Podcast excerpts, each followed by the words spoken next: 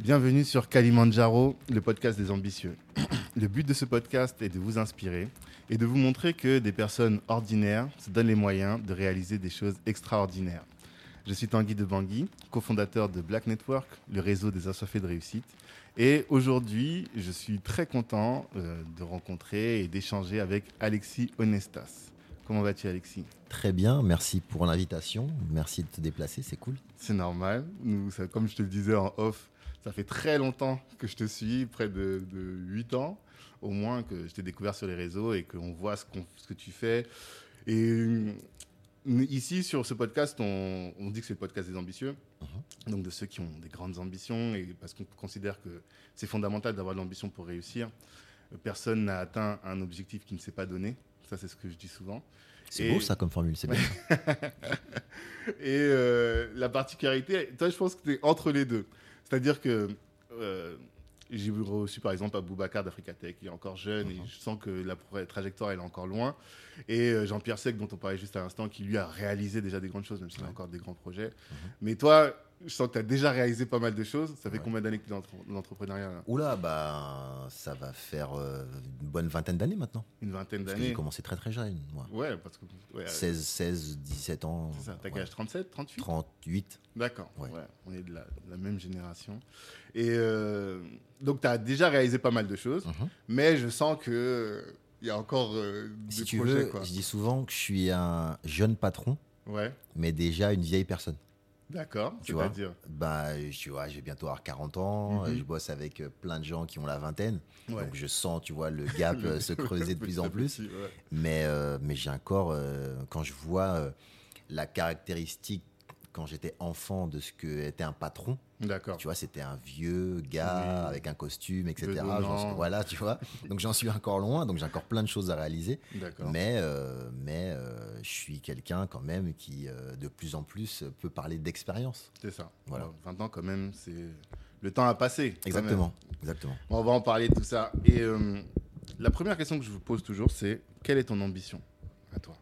Mon ambition, c'est de justement de changer la face de l'entrepreneuriat.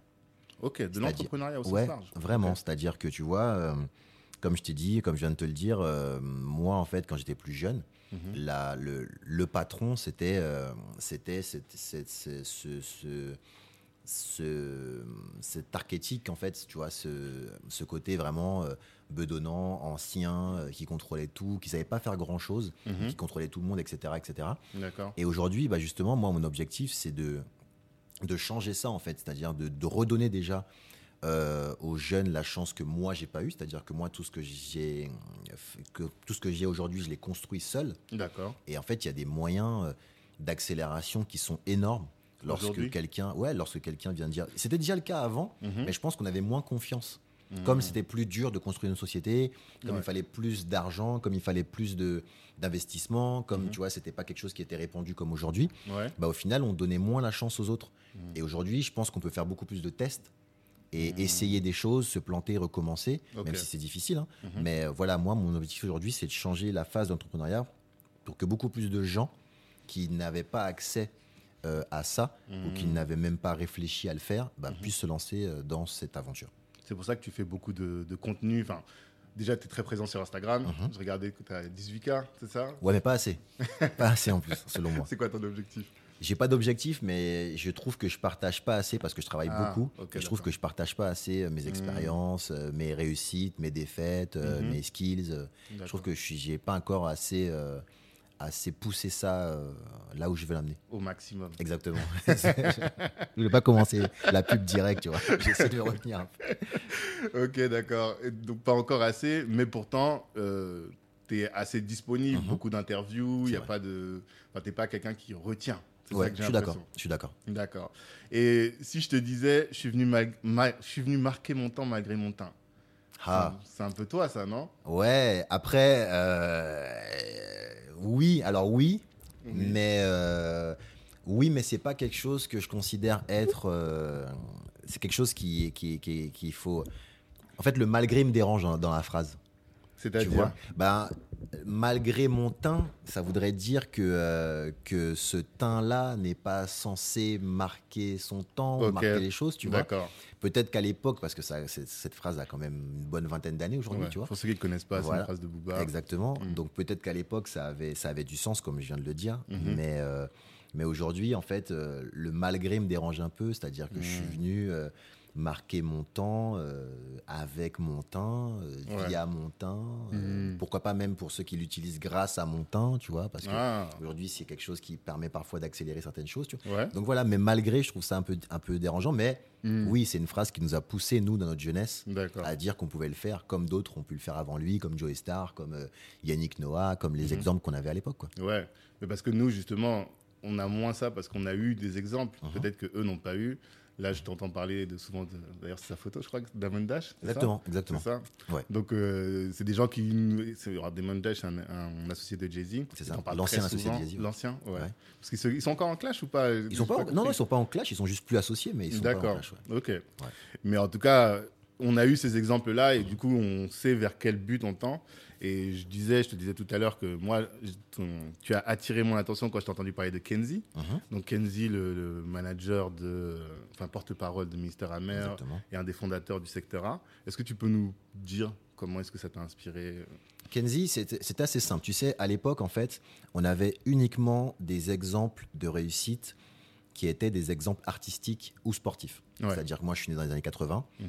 Euh, les seuls noirs que je voyais à la télé, les seuls gens qui me ressemblaient un petit peu, c'était des rappeurs, c'était des chanteurs, c'était des sportifs, euh, Mhm. euh, US, euh, euh, euh, soit francophones, soit US, peu importe, mais c'était voilà.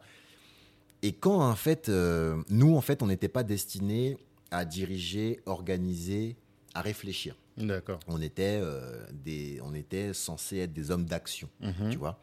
Il n'y avait pas d'entraîneur, même quand on s'intéressait au sport, au truc, il n'y avait pas Mhm. d'entraîneur, il n'y avait pas de producteur, voilà, nous on était juste des hommes d'action. Mhm. Et un jour, bah, on découvre euh, via une interview, euh, via Rapline, l'émission Rapline, ben, ce, ce- comme il aime se, se- se définir, ce noir à lunettes, Oui, qui, qui, qui arrivait et qui parlait, entre guillemets, à la place de ces artistes, qui expliquait son but, qui expliquait déjà dans les années 80 bah, tout ce qu'il allait faire plus tard avec le secteur A. Mhm. C'était assez quand quand on prend des interviews et qu'on les met en perspective, c'est assez Ouais. impressionnant Mm. de voir qu'il avait déjà ça en tête en fait Mhm. et qui disait en fait un message clair qui disait que votre, notre culture vous la connaissez pas, Mm. donnez, mais nous l'argent on l'a pas.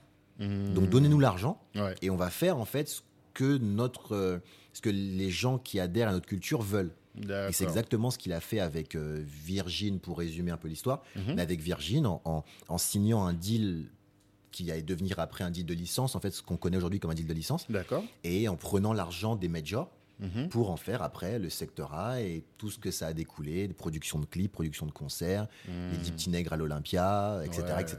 Tout ce qu'on a vu après l'histoire du secteur A. Et c'était, c'est impressionnant quoi de, de voir quelqu'un qui, qui, bah, qui a marqué son temps, pour Mhm. faire le lien avec ta question de tout à l'heure, Ouais. mais qui a marqué son temps et qui surtout avait réfléchi à tout ça et qui a montré qu'on pouvait, nous, être aux manettes.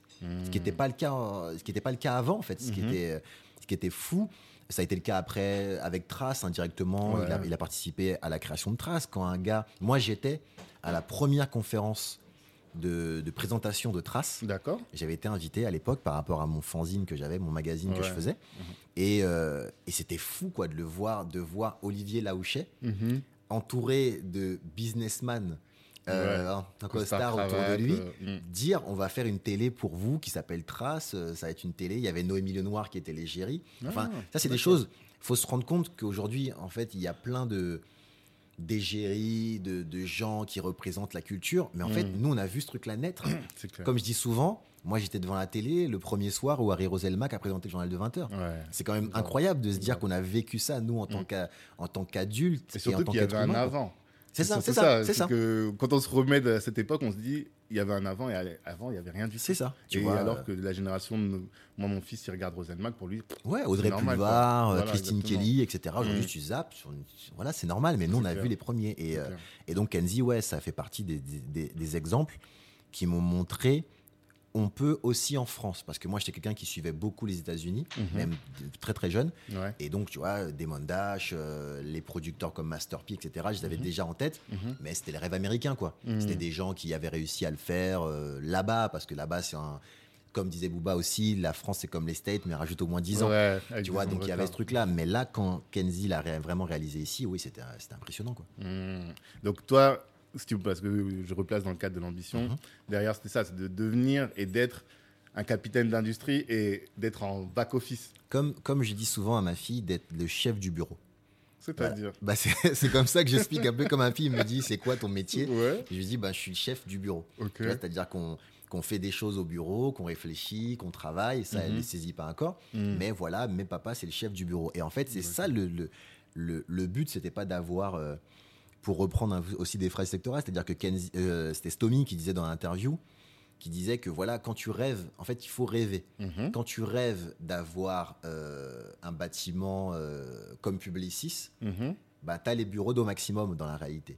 Mais il faut rêver d'avoir Publicis, tu vois ou pas ce que je veux dire. Mais si tu rêves que d'avoir les bureaux d'au maximum, bah, tu rien du tout parce que tu pas Ah. assez d'ambition, justement. Tu Oui, vois ce que je veux dire oui. Hmm. donc, euh, c'est euh, c'est ce qu'a permis Kenzie, ça ça a permis de rêver, en fait. Ça a Hmm. permis de, de rêver à des choses réelles, Mhm. tu vois, pour en faire après, pour concrétiser ces rêves-là. D'accord. Ok, top. Et hum, c'est toujours la question que je pose pour Mhm. commencer. Et puis après, de manière un peu anachronique, je demande est-ce que tu veux bien te présenter? Parce que là, maintenant, on Mhm. sait à peu près quel est ton, Ouais, ton bien champ de vision. Euh, est-ce que tu peux te présenter? J'ai appris à me présenter de manière succincte, donc je vais, je vais essayer de le faire. En fait, je suis, donc, je suis Alexis Onestas, je suis à la Mhm. tête d'un- d'une structure qui s'appelle Omax Capital, Ouais, qui réunit donc mes agences de communication au maximum, environnement et agence 88. ouais.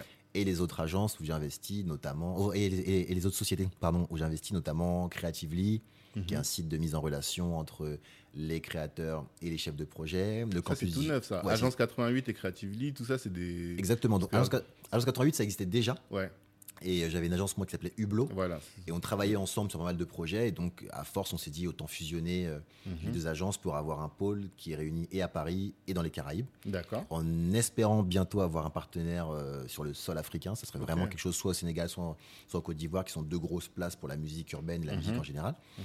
Et euh, donc voilà, il y a Creatively, il y a le campus digital, Ah, qui est en fait un centre de formation. Ok. Et, En métropole? Non, en fait, euh, enfin, il est basé ici, mais la plupart des formations sont données dans les Caraïbes. Ok. Voilà. Et on est éparpillé un peu. Il y a mon associé, il y a un, j'ai un associé dans les Caraïbes, un autre en province. euh, Mhm. Voilà, l'équipe est principalement en Guadeloupe. Ok, Voilà. d'accord. Et euh, il y a Statistics aussi, dernier petit bébé qui est en fait une. Ouais, ouais, voilà, je pensais, tu vois, j'avais fait la Ah. liste, je t'ai dit, bon, c'est bon, là, j'ai tout. Non, non, non, il y a Statistics aussi qui est en fait, euh, on s'est rendu compte qu'il y avait un gros besoin euh, de gestion du Google AdWords et des publicités. Donc on a créé ça puisqu'on le faisait déjà. Mhm. Et euh, donc voilà, et, et là, il y a, et là, il y a Omax Books aussi qui, Ouais. qui, qui va naître prochainement avec la parution de notre premier livre. Ouais, que j'ai précommandé. Ah bah oui, oui, oui, oui c'est vrai, on a discuté. Oui, c'est vrai. Je vais- ouais, Et donc, on attend. Il, a, il sort quand, du coup? Euh, courant avril. Ah, ok. Courant avril. On a- vraiment pris le temps parce que je voulais en fait que ça soit un projet donc d'édition de livres traduits. Mhm. Je voulais vraiment le construire avec les gens. Je voulais pas justement rentrer dans le, dans le business des maisons d'édition Mhm. qui décident euh, autour d'une table que tel, tel écrivain va être mis en avant, telle chose. Mhm. Là, c'est vraiment quelque chose qu'on amène comme un, pour combler un besoin par rapport aux, aux gens de notre communauté, de notre culture. Mhm. Et donc, l'idée, c'est de leur faire décider du bouquin qu'on va traduire, de comment on va le traduire. Il y avait par exemple un débat sur LinkedIn sur la traduction du titre. Mhm. Donc, on a écouté les gens, on a changé le titre, tu vois. Ouais, donc, on annonce tôt pour pouvoir justement avoir le temps de faire les modifs, le lancer en impression et ensuite après euh, le vendre concrètement. D'accord, ça c'est stratégique même pour le coup, parce que tu sais que tu as créé un engouement autour du truc, Exactement. les gens, tu as presque un tunnel de vente, et après quand les gens arrivent, bah, c'est leur bébé aussi, et ils vont l'acheter Exactement. de manière plus facile. Quoi. Voilà. Et il y a d'autres bouquins, parce que je t'entendais parler de hum, 50 Cent aussi, non? On, ouais, on est, on est en fait en train de négocier des droits sur plein de bouquins. Donc, euh, notamment le bouquin de Common, le bouquin de Rick Ross, Mhm. le bouquin de 50, le bouquin de Kevin Hart. Ok. Plein, plein, pour avoir plein de panels différents, autant Mhm. économiques que comiques, Hmm. que des bouquins sur des bios, que des, que des essais sur le, le bouquin de Common, par exemple, c'est un essai sur l'amour. Ouais. C'est pas la pas la vie de Common Ok. hein, c'est vraiment quelque chose là-dessus. Donc voilà, plein de livres différents pour pouvoir créer une collection et pouvoir après, Mhm. euh, voilà, Et il y a un business model viable, parce que le- moi je parle beaucoup avec euh, les gars de Nofi, Mhm. qui eux aussi font un peu d'édition, et euh, bon, c'est eux qui ils ont écrit la plupart des bouquins et du coup, pour, euh, en termes de marge, c'est quand même assez intéressant. Mhm. Mais quand tu prends les livres étrangers, est-ce qu'il y a une marge qui est intéressante? Comment? Sincèrement, je me suis pas posé la question. J'ai calculé après, tu Ouais, vois. Et je me suis pas posé la question dans le sens où, en fait, l'idée m'est venue par rapport à mon propre vécu. C'est-à-dire que moi, je lis beaucoup de livres en anglais. Et chaque fois que je me baladais, en fait, euh, j'arrivais dans un rendez-vous, je lis beaucoup dans le métro. Et chaque fois que j'arrivais dans un rendez-vous ou chez quelqu'un ou peu importe, je posais mon bouquin que j'avais pas eu le temps de ranger sur la table et, Mm. et- et- et, euh, la personne, comment dire, sautait sur le bouquin en disant Ah, tiens, t'as le bouquin de Rick Ross, t'as le bouquin d'un Mm. tel, t'as le bouquin d'un tel. Sauf que quand la personne voyait que c'était en anglais, Mm. bah, il y avait un peu ce rejet Ah Ouais, non, j'ai pas me taper, entre guillemets, un bouquin en anglais, 200 pages en anglais, etc. Et donc, au fur et à mesure, quand j'ai vu qu'il y avait plein de réactions différentes de plein de gens différents, mhm. bah, je me suis dit ben, En fait, il y a quelque chose à faire. Et on va, ça fait euh, pre- presque deux ans maintenant qu'on bosse là-dessus, hein, tu vois. Mais euh, c'est du temps, c'est voilà. Mais je pense que c'est c'est rendre en fait, tu vois. Moi, j'aurais adoré plus jeune Mhm, euh, avoir ces bouquins-là à disposition. mhm, Peut-être qu'en sortant le bouquin dit ça, mhm. on va peut-être à la fin perdre de l'argent, mais peut-être qu'on va créer euh, chez une jeune femme qui va se reconnaître dans le destin d'Issaré, Ok. et ben peut-être qu'on va créer la prochaine réalisatrice, tu vois, qui va se dire ah ouais mais moi aussi je peux le faire si elle l'a fait, tu vois. Et c'est plus dans cette optique-là que que vraiment, tu sais, nous on est prestataires Ouais. dans mes agences. Donc en vrai, gagner de l'argent, on sait le faire de manière très mathématique. Mhm, Quand on se lance dans, c'est-à-dire qu'on nous paye pour un service, Mhm. on fait bien notre travail et d'autres gens nous repayent pour le même service. Ouais. La prestation, c'est un peu ça, quoi, tu vois. Mhm. Mais dans la prod, il y a un peu un côté, euh, il y a un peu, un- il y a, il y a- il y a- il y a un côté pari qui est beaucoup plus concret, tu vois.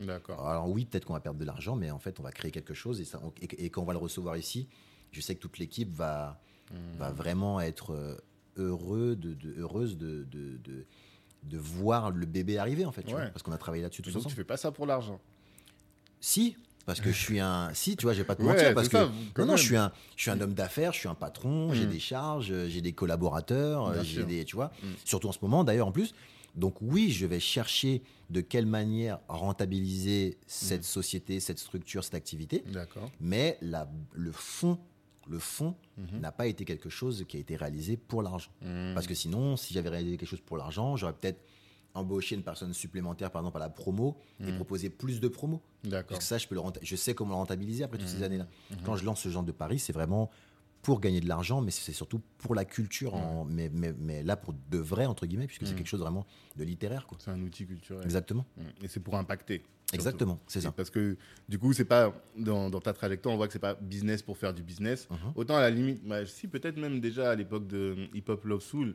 c'était aussi impacter, euh, transformer le, le- la consommation des soirées, faire en sorte d'ouvrir l'accès. Et là aussi, du coup, tu es encore dans cette dimension-là. C'est pas business pour business. Parce qu'à l'époque d'Hip Hop Love Soul, il y avait des soirées lucratives qu'on aurait pu faire, mais qui étaient sur le papier, dès le flyer, Mhm. qui étaient mille fois plus lucratives que d'appeler une soirée Hip Hop Love Soul. Ouais. Tu vois, on aurait pu faire une soirée euh, bling bling et machin chouette, Mhm. la faire sur les champs, Mhm. euh, vendre d'avance une dizaine de tables Mhm. et, et déjà rentabiliser la soirée avant même qu'on ait ouvert la porte, tu vois. Ouais.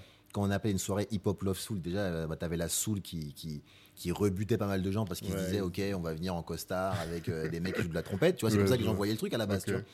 Et donc quand on a fait ça, c'était vraiment pour la culture à la base. Et après, c'est devenu son succès. On a fait l'Élysée Montmartre, on a fait le Bataclan, on a fait euh, plein Mhm. de salles, on a fait ça en Allemagne, au- dans les Caraïbes, partout. Mhm. Au- à New York aussi par la suite. Ouais. Mais, euh, mais à la base, ouais, c'était un- une petite soirée de 500 personnes à la scène Bastille qui est devenue le Badaboom par la suite. Et l'idée, c'était pas, enfin, c'était de gagner de l'argent pour pouvoir Mhm. en faire des plus grosses. Mais l'idée, c'était à la base pour la culture. C'était vraiment pour la culture. C'est ça. C'est une affaire de passionné. Exactement. Toi. Bah, toute ma vie, c'est ça, ouais. Voilà, Ah ouais, tu es ça, drivé par la passion, que ce soit Ouais. le fanzine. D'ailleurs, c'est en écoutant une de tes interviews que j'ai Mhm. découvert ce que ça signifiait fanzine, un magazine de fans, je ouais, savais pas. ça. C'est ça. Mais du coup, quand on voit ça, bah, quand tu te lances là-dedans, c'est aussi parce que tu es un fan de hip-hop. Mhm. Et après, donc, euh, derrière, euh, tu restes dans le milieu du hip-hop, mais finalement, tu es un fan de, de rap aussi. Et tout ce que tu fais, c'est là-dedans. Par contre, alors, euh, c'est environnement qui, là, est plus sur le- la pop. La pop et le rock. que ouais. toi, ton... Ben, en fait, ça, c'est pour le coup ma passion du business qui m'a amené là-dessus. Parce qu'en gros, euh, la passion pour le business et l'ambition. Mhm. C'est-à-dire que, avec au maximum, j'avais commencé mon premier client aussi loin que je me souvienne, c'est Doncha. Donc un rappeur euh, un- voilà, Ouais. qui m'a demandé, même quand j'étais à l'époque, je travaillais chez Royal Wear à l'époque, Ouais. et on le sponsorisait. Mhm. Et j'arrêtais pas de lui dire, mais tu devrais, tu devrais, tu devrais. M'a- Mhm. il y, a- il y a un jour, il m'a dit, bah, puisque tu devrais, tu me dis tout le temps, tu devrais, fais-le pour moi et on fait, tu vois. Donc Mhm. ça, on a fait ça. Mhm. Et en gros, euh, de Doncha, on est passé des années plus tard, après, on va dire, pour caricaturer un peu le truc, à Maître Gims, tu vois? Une fois que j'arrive, que j'en arrive à, à bosser avec Maître Gims, je suis arrivé, en fait, d'un point de vue, euh, euh, vraiment d'un point de vue professionnel et d'un point de vue de société, Mhm. je suis arrivé, en fait, à mon artiste numéro un dans, chez Au Maximum.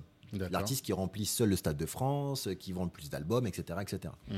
Et donc la question vient à se poser, mais en fait, euh, d'un point de vue euh, vertical, d'un point de vue business vertical, je suis arrivé au bout d'une aventure. Ok. Tu vois, donc après, je vais pouvoir le refaire avec plein d'autres artistes. Plein d'autres artistes vont passer devant Maître Gims, euh, vont, vont, vont, comment dire, vont euh, éclore avec les années, etc. Mhm. Mais on a atteint le sommet, en fait, entre guillemets, tu vois. D'accord.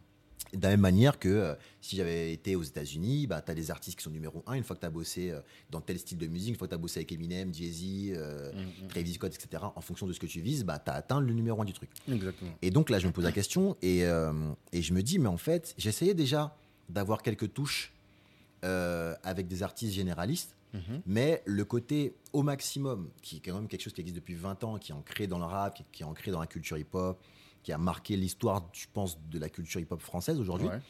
Euh, les gens étaient, ils nous disaient, ouais, mais vous, vous faites, vous, vous faites du rap. Ouais. Voilà, vous, vous ça. faites du rap. Et en plus, je te cache pas que le fait que ça soit moi qui sois à la tête d'au maximum, Mhm. euh, ça n'était pas anodin sur le fait qu'on me bloquait dans le fait que je faisais du rap. Ouais, voilà.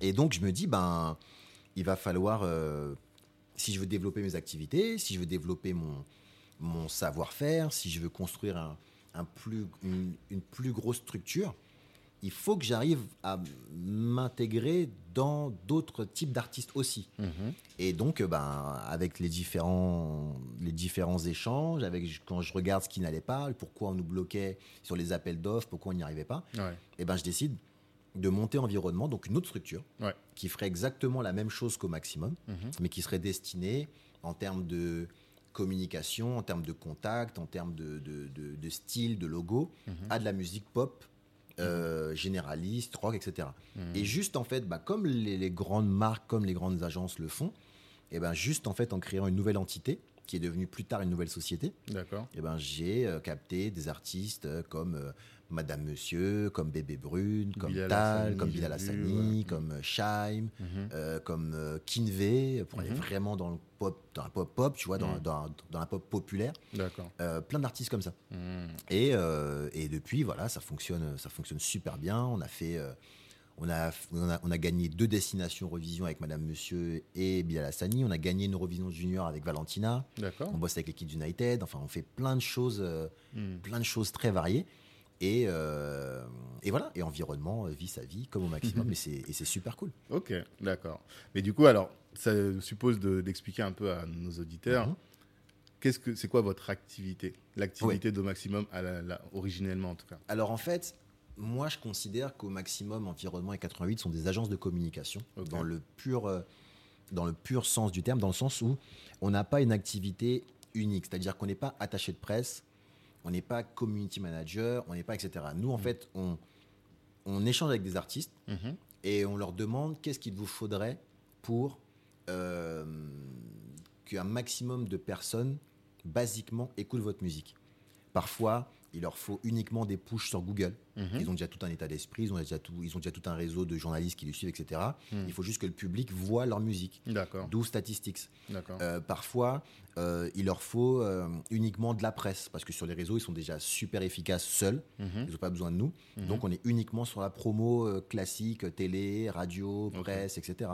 Parfois, il leur faut euh, des grosses opérations. Ils ont déjà la presse, ils ont déjà le CM qui est un peu qui, qui, qui est bien géré, Ok. mais il leur faut ce petit coup d'accélérateur avec une grosse opération euh, marketing ou une grosse opération euh, dans la rue ou une grosse Mhm. opération de, de digital, etc. etc. Mhm. On va réfléchir à ce genre d'opération. Et en fonction de ce que les labels nous demandent, de ce que les artistes nous demandent, on va s'adapter en fait à la demande et au désir de, de- des labels, des artistes, des majors, etc. Mhm. Donc en fait, on a vraiment, euh, tu vois là par exemple, on sort euh, d'une opération street marketing avec Joker. Ouais. Euh, il a déjà une super équipe qui s'occupe de sa presse. Il gère ses réseaux plutôt bien avec son équipe.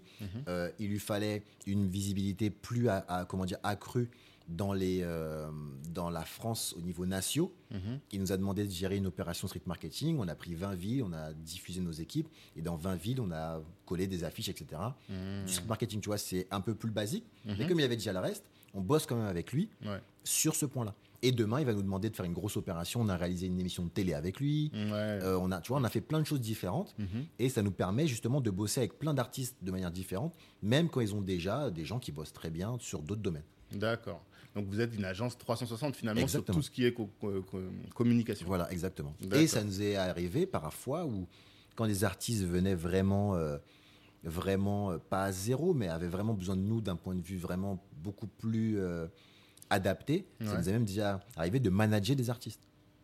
On a managé des artistes qu'on a amenés à la signature, euh, parfois qui étaient déjà signés, qu'on a amenés à un autre niveau.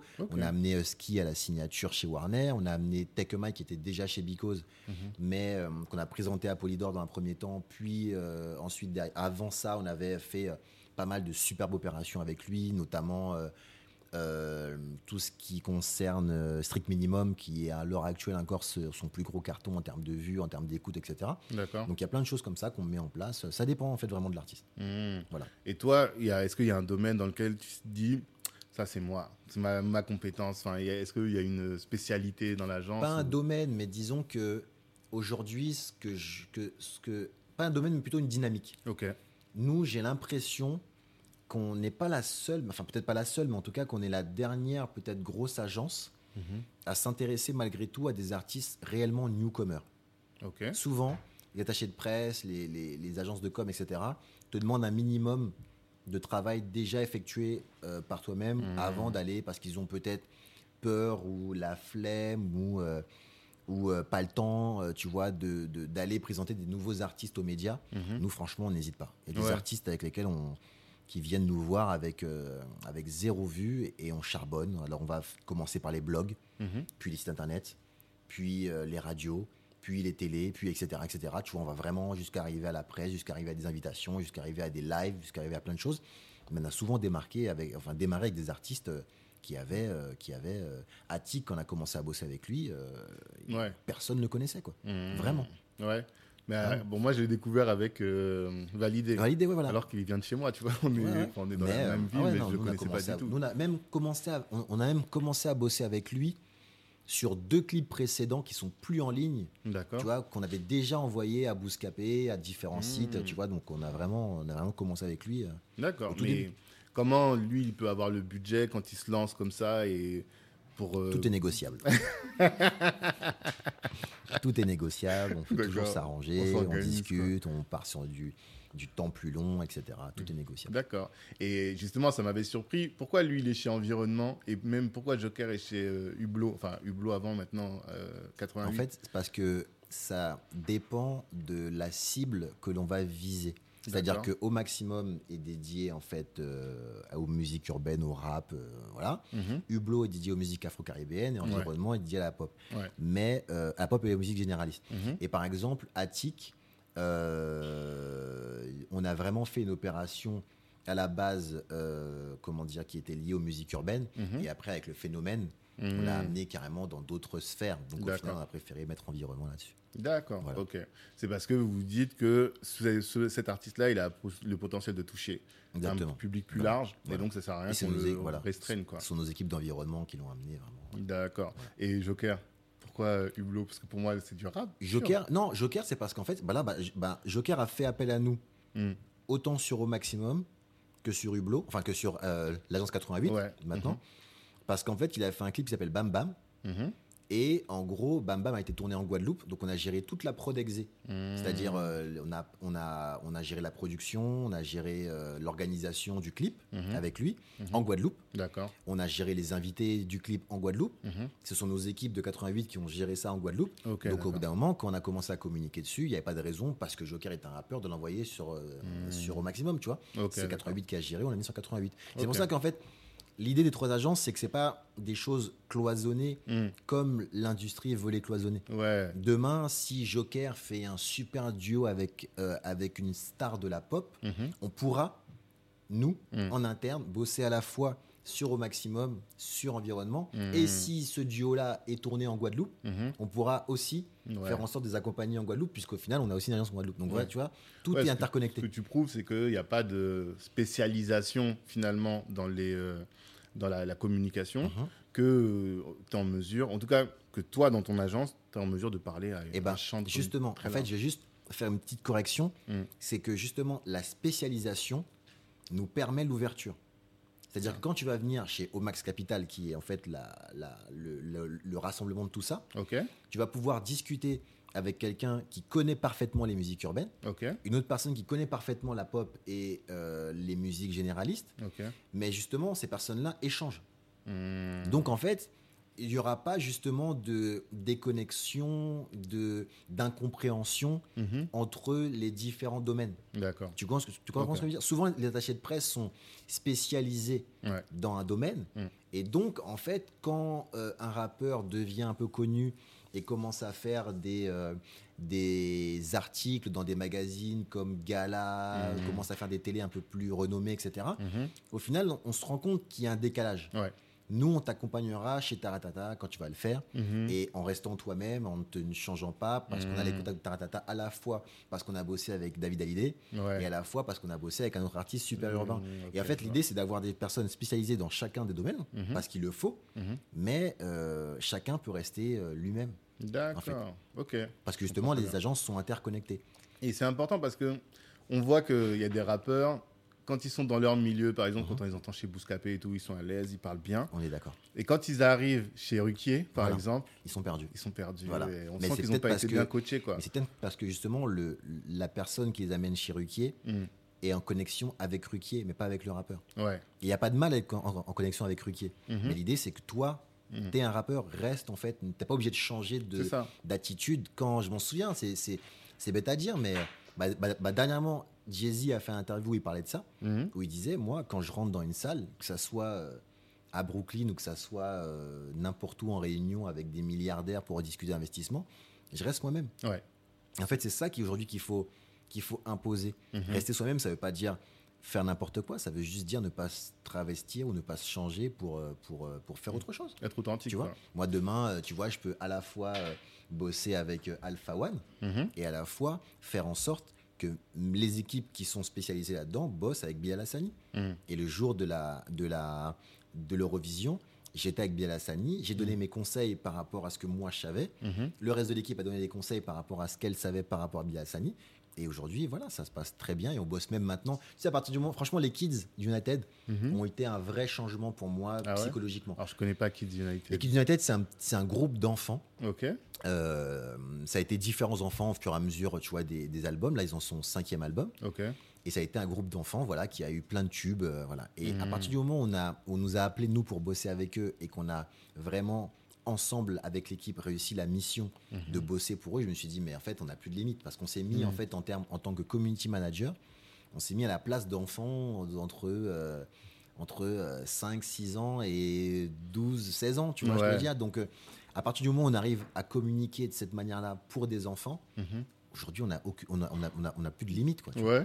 On n'a plus de limite. On Parce peut- que, on du coup, tu dois te mettre à la place. Parce que quand tu dis tu prends les CM, c'est que euh, la personne, elle gère pas sur ses réseaux sociaux. C'est toi qui postes à sa place. Elle gère avec nous, mais ouais, mais, Ouais. mais on, mais on se met à sa place, ouais. On la conseille, on lui Mm. crée le contenu, on lui crée le, Mhm. les textes et on poste à sa place. Et l'équipe a fait un super boulot là-dessus et c'est incroyable de se dire que qu'on peut faire ça aujourd'hui. Mhm. Sachant qu'on part d'un fanzine Ouais. fait par un mec de 16 piges dans sa chambre ça. qui partage sa passion du rap. Et aujourd'hui, en fait, voilà, l'idée c'est de se spécialiser à fond Mhm. pour justement pouvoir faire ce qu'on veut. En fait. Oui, parce que c'est vrai qu'on n'a pas beaucoup parlé. En fait, je voulais pas trop parler de ton histoire parce que je- vraiment. Parce que c'est long. pas parce que pas trop parce que c'est long, mais parce que je sais qu'il y a énormément. Ouais, bien sûr. vraiment, il y a plein de podcasts et tout. Mais en gros, tu as commencé avec un fanzine. c'est ça. Euh, il s'appelait comment Au maximum déjà. Il s'appelait déjà au maximum. s'appelait déjà au Ok. maximum. Ton nom de Tiger. C'est ça, exactement. Parce qu'il y a des photos qui traînent sur voilà, Internet. exactement. On te voit taguer. Donc, au maximum. Après, tu as basculé à, chez Royal Wear. Entre temps, tu as ça, fait un ouais, stage, ça, ça, mes souvenirs sont bons. Non, après, je aller chez, chez Urbanac. Non, non, j'ai bossé chez Urbanac, qui était, une, qui était une agence de street marketing, voilà. puis une marque de fringues. Mhm. Et après, donc, via la marque de fringues d'Urbanac, j'ai euh, basculé chez Royal Wear. D'accord. Pour avoir la fameuse agrafeuse, je sais pas Exactement, si c'est ça. Elle est là finalement Ouais, ou- elle, elle- non, elle est pas là parce que j'en suis servi hier chez moi, mais, mais elle est là. Elle est là. Elle est toujours là. D'accord. ok. Donc après, tu es allé chez Royal Wear. Royal Wear, quand même, on peut s'arrêter un peu là-dessus parce que même moi, euh, quand j'y pense, j'ai encore des. Des euh, mes yeux scintillent. Ah ouais, tout à fait. Tu vois, parce que quand j'étais plus jeune, je me souviens, j'avais acheté un pull, mais c'était les plus chers déjà à Ah, l'époque. c'était cher. c'est quoi, 500, 500 francs le pull Mais c'était de la qualité. Ouais, c'était vraiment, ils étaient Voilà. épais et tout, Voilà. c'était des beaux trucs. Et toi, tu faisais quoi là-bas? Moi, je, je gérais la communication de Royal Wear, Ah, euh, les, partenariats, les Mhm. sponsors. euh, Donc les- toi, tu avait- toujours de la com, quoi. Ah ouais, ah ouais c'est moi de toute façon dès le bac, hein, j'ai dit que je veux faire de la communication. Ok. J'avais pas encore de mots dessus. Je sais Mhm. pas si c'était du journalisme, de la communication, euh, voilà. Mhm. Mais euh, sorti du bac, on- enfin je m'en souviens, on m'avait demandé des choix. Ouais. Et j'avais mis comme, comme, comme, comme Villetaneuse, comme Saint-Denis, comme machin. On m'a dit, tu Mhm. sais, tu pourrais un peu ouvrir un peu ton esprit. J'ai dit, non, non. Non. Moi, c'est ce que je veux faire, donc je veux pas qu'on m'envoie faire du droit alors que Ouais, je vais sûr. faire de la com. Et ouais, donc Royal Wear, on faisait ça, on faisait de la communication. J'ai créé un magazine avec eux. On a fait euh, des- du contenu vidéo, mais tu sais, à l'époque, c'était énorme en fait de faire du contenu Bien vidéo, sûr. tu vois. Ça coûtait cher, les Et et c'est ça. Et à la fin de l'aventure Royal Wear, bah, j'ai enchaîné avec Hip Hop Love Soul. euh, Voilà. Dans Exactement. la organisation de soirée. Et exactement. toi, tu n'étais pas dans l'orga, tu étais vraiment dans la communication. exactement. Et communication digitale. C'est là que tu que- lancé ouais. dans la communication Exactement. digitale. C'est là-dessus qu'on a, c'est avec vraiment Hip Hop Love Soul qu'on a découvert MySpace, euh, la puissance des MSN, la Ouais. puissance de Twitter. euh, Mmh. On a rempli des salles avec Twitter. hein. Ah ouais? ça- ah ouais, c'est incroyable. À l'époque, bah, au, au- au tout départ, Mhm. Euh, franchement, j'étais super chaud sur Twitter. Ouais. Vraiment, avec des trucs de programmation que les gens connaissaient pas encore et tout, etc. Et les gens avaient l'impression que je parlais sur Twitter du matin au soir. Mais, mais- mais c'est parce que je programmais les trucs, tu vois. Ouais. La nuit, le soir, ils disaient, mais comment il fait pour tout, tout, tout Toujours. euh, Et ouais, non, non, on a rempli des salles avec. euh, on voyait les gens qui cliquaient sur les liens et tout. mhm. Ça venait vraiment pour les deux, trois premières années après MySpace. C'était Mhm. Twitter qui était vraiment super chaud, quoi. D'accord. Et vous avez pris la vague Facebook aussi. Ah ouais, moi, j'ai jamais assisté aux soirées, mais je connais. J'ai Ah, l'impression. t'as euh, ah, t'as loupé quelque tu chose. vois Ah Ouais, bon, moi, je suis pas un ouais. C'est pas. Non, mais c'était franchement, c'était au-delà du club, justement. C'est ça qui a fait Ouais. C'était vraiment des, des salles de spectacle. Mhm. Il y avait vraiment une scène et il se passait des choses sur la scène pendant Ah, la soirée. C'était pas un club. euh, un pas juste club, une soirée, quoi. C'était de l'événementiel, des, des concerts et tout. Exactement. D'accord, ok. Et euh, pour toi, les astuces de, de com, c'est quoi à ton avis? Qu'est-ce qui fait que. Quelles sont les, les- les techniques que tu donnerais à quelqu'un qui est dans l'événementiel et qui, qui veut euh, se lancer? Bah, dans l'événementiel, déjà en ce moment, je dirais que c'est un peu compliqué en ce moment. Je c'est sais pas quand sortira, c'est un peu compliqué. Même si j'ai vu qu'en en Espagne, ils ont commencé à trouver des trucs. Ils ont fait euh, un test avec. Je crois que c'était en Espagne. hein. 1000 personnes. Ouais, masquées, 1000 etc. personnes et ils les ont testés avant et testés après. Et au final, il n'y a pas eu tant Ils veulent de- le faire avec Ayam, là. D'accord, pour le France. concert d'Ayam. Ils veulent le faire. Ok. Ils vont le faire même, ils vont le faire, ça été annoncé. Mhm. j'espère que ça va vite reprendre pour euh, et gros soutien à toute l'industrie événementielle, euh, Ouais. les anciens collègues, mes, mes collègues d'aujourd'hui, etc. Mhm. Vraiment voilà quoi, Ouais, gros soutien. Et ouais non, mais les astuces pour répondre à ta question, en réalité, franchement, je pourrais donner euh, 40 000 euh, cours, euh, tips ou quoi, mais le plus gros tips pour faire court, Mhm. c'est en fait de se lancer dans quelque chose qui vous ressemble en fait. Tu vois, c'est-à-dire que souvent, euh, il y a deux tips. De se lancer dans quelque chose qui se ressemble, parce que plus l'événement ou ton projet, même de manière générale, te ressemblera, Mhm. plus tu bosseras dessus sans t'en rendre compte et tout le temps. Mhm. Ouais. Tu vois ce que je veux dire? Moi, aujourd'hui, au MaxBook, j'y mets beaucoup de temps sur un lancement, j'en parle naturellement, mais parce que Mhm. je lis beaucoup de bouquins. Ouais. Tu vois, si demain, je devais me lancer dans, dans un truc qui est lié au cinéma, Mhm. je devrais ouvrir mon ordi, ouvrir mon dossier pour me dire, alors aujourd'hui, qu'est-ce que je fais dans le cinéma? Tu vois, tu vois ce que je veux dire? Ouais, ouais. les bouquins, j'en ai tout le temps, donc je vais prendre une photo d'un bouquin que j'ai acheté, je vais regarder un truc, je vais Mhm. Amazon quand je vais dessus, ben, me conseille des bouquins parce que j'ai déjà acheté des bouquins. Et, et Mhm. si j'étais sportif, ben, me conseillerait, je pense, des trucs de sportif, tu vois. Et déjà, c'est la première chose. Et surtout, le truc important, c'est ce que je dis souvent aux jeunes générations, c'est c'est de de, de pas.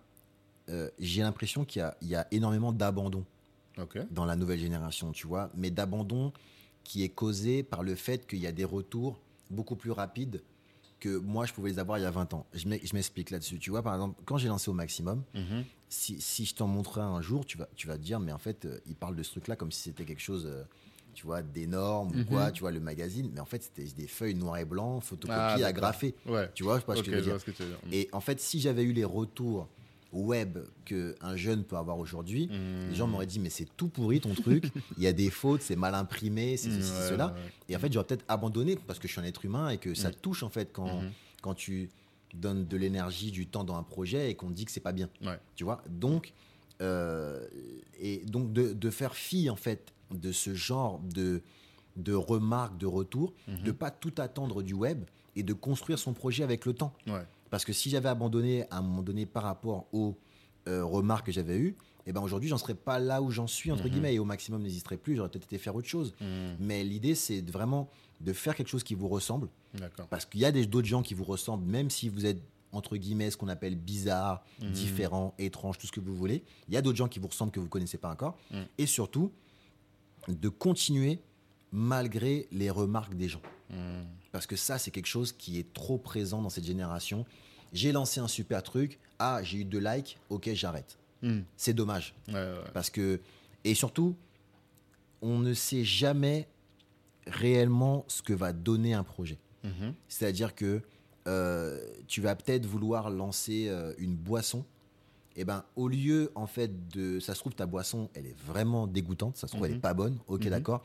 Mais pour vendre ta boisson, tu vas te rendre compte qu'il faut que tu bouches euh, ta bouteille d'une certaine manière. Ok. peut-être que ça, en fait, le bouchon, peut-être que tu pourras le vendre à la terre entière et que tu vas Mhm. devenir le roi du bouchon mondial. Ouais, tu ce que je veux dire vois c'est-à-dire que tu ne sais pas en fait ce que va devenir. euh, tu vois, si on avait dit à, à Steve Jobs quand il a lancé euh, son ordinateur à monter le premier Mac, etc., qu'il fallait bricoler soi-même Mm. chez soi, si on lui avait dit que des années après, ça deviendrait euh, euh, un cloud, euh, une voiture, là, j'ai entendu ce matin qui parlait d'une voiture, d'une Apple Car, Ah, euh, que ça deviendrait des téléphones, que ça deviendrait ça. Mm. En fait, lui-même ne le savait pas. Mmh, mmh. Donc, tu ne sais jamais ce qui va fonctionner dans ta structure. Mm. Donc, lancez-vous et, et- et- et foncez, quoi. Mmh. Et n'écoutez pas les gens. Ah ouais, voilà, et n'écoutez pas les autres. Vraiment, c'est un truc. Prenez des conseils. hein. Ouais. Écoutez, prenez, regardez, euh, étudiez ce que vous disiez. Mais quand vous avez décidé un truc, décidez quelque chose. Mais comment tu fais ça sans tomber dans euh, l'obstination déraisonnable? Ouais, mais, ouais, que- mais c'est mon métier.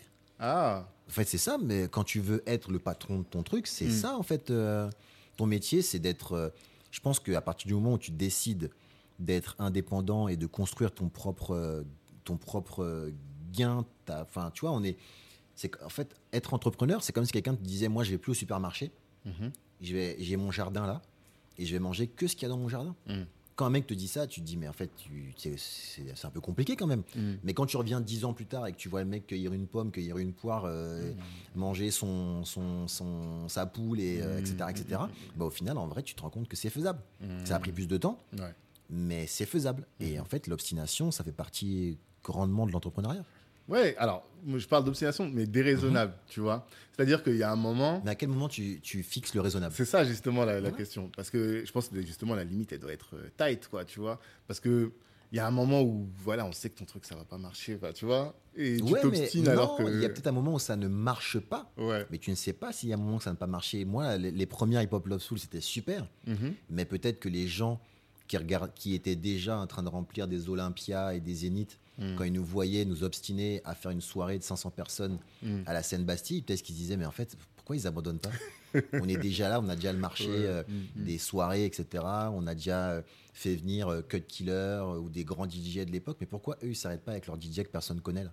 Tu vois, il y a un moment, en fait, tu es toujours, t'es toujours euh, déraisonnable pour quelqu'un. Ouais.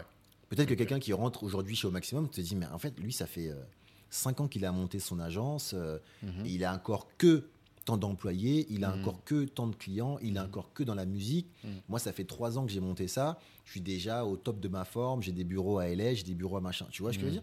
Tu es toujours, en fait, le petit et le déraisonnable de quelqu'un. Ouais. Tu comprends ce que je veux dire?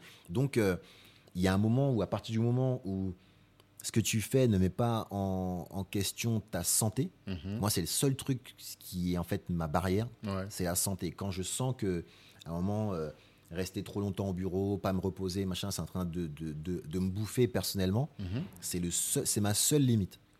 Après, euh, perdre des amis parce que tu n'as plus le temps de les voir, euh, après, euh, être, prendre des paris fous euh, Mhm. financièrement qui pourraient t'endetter sur des années, etc.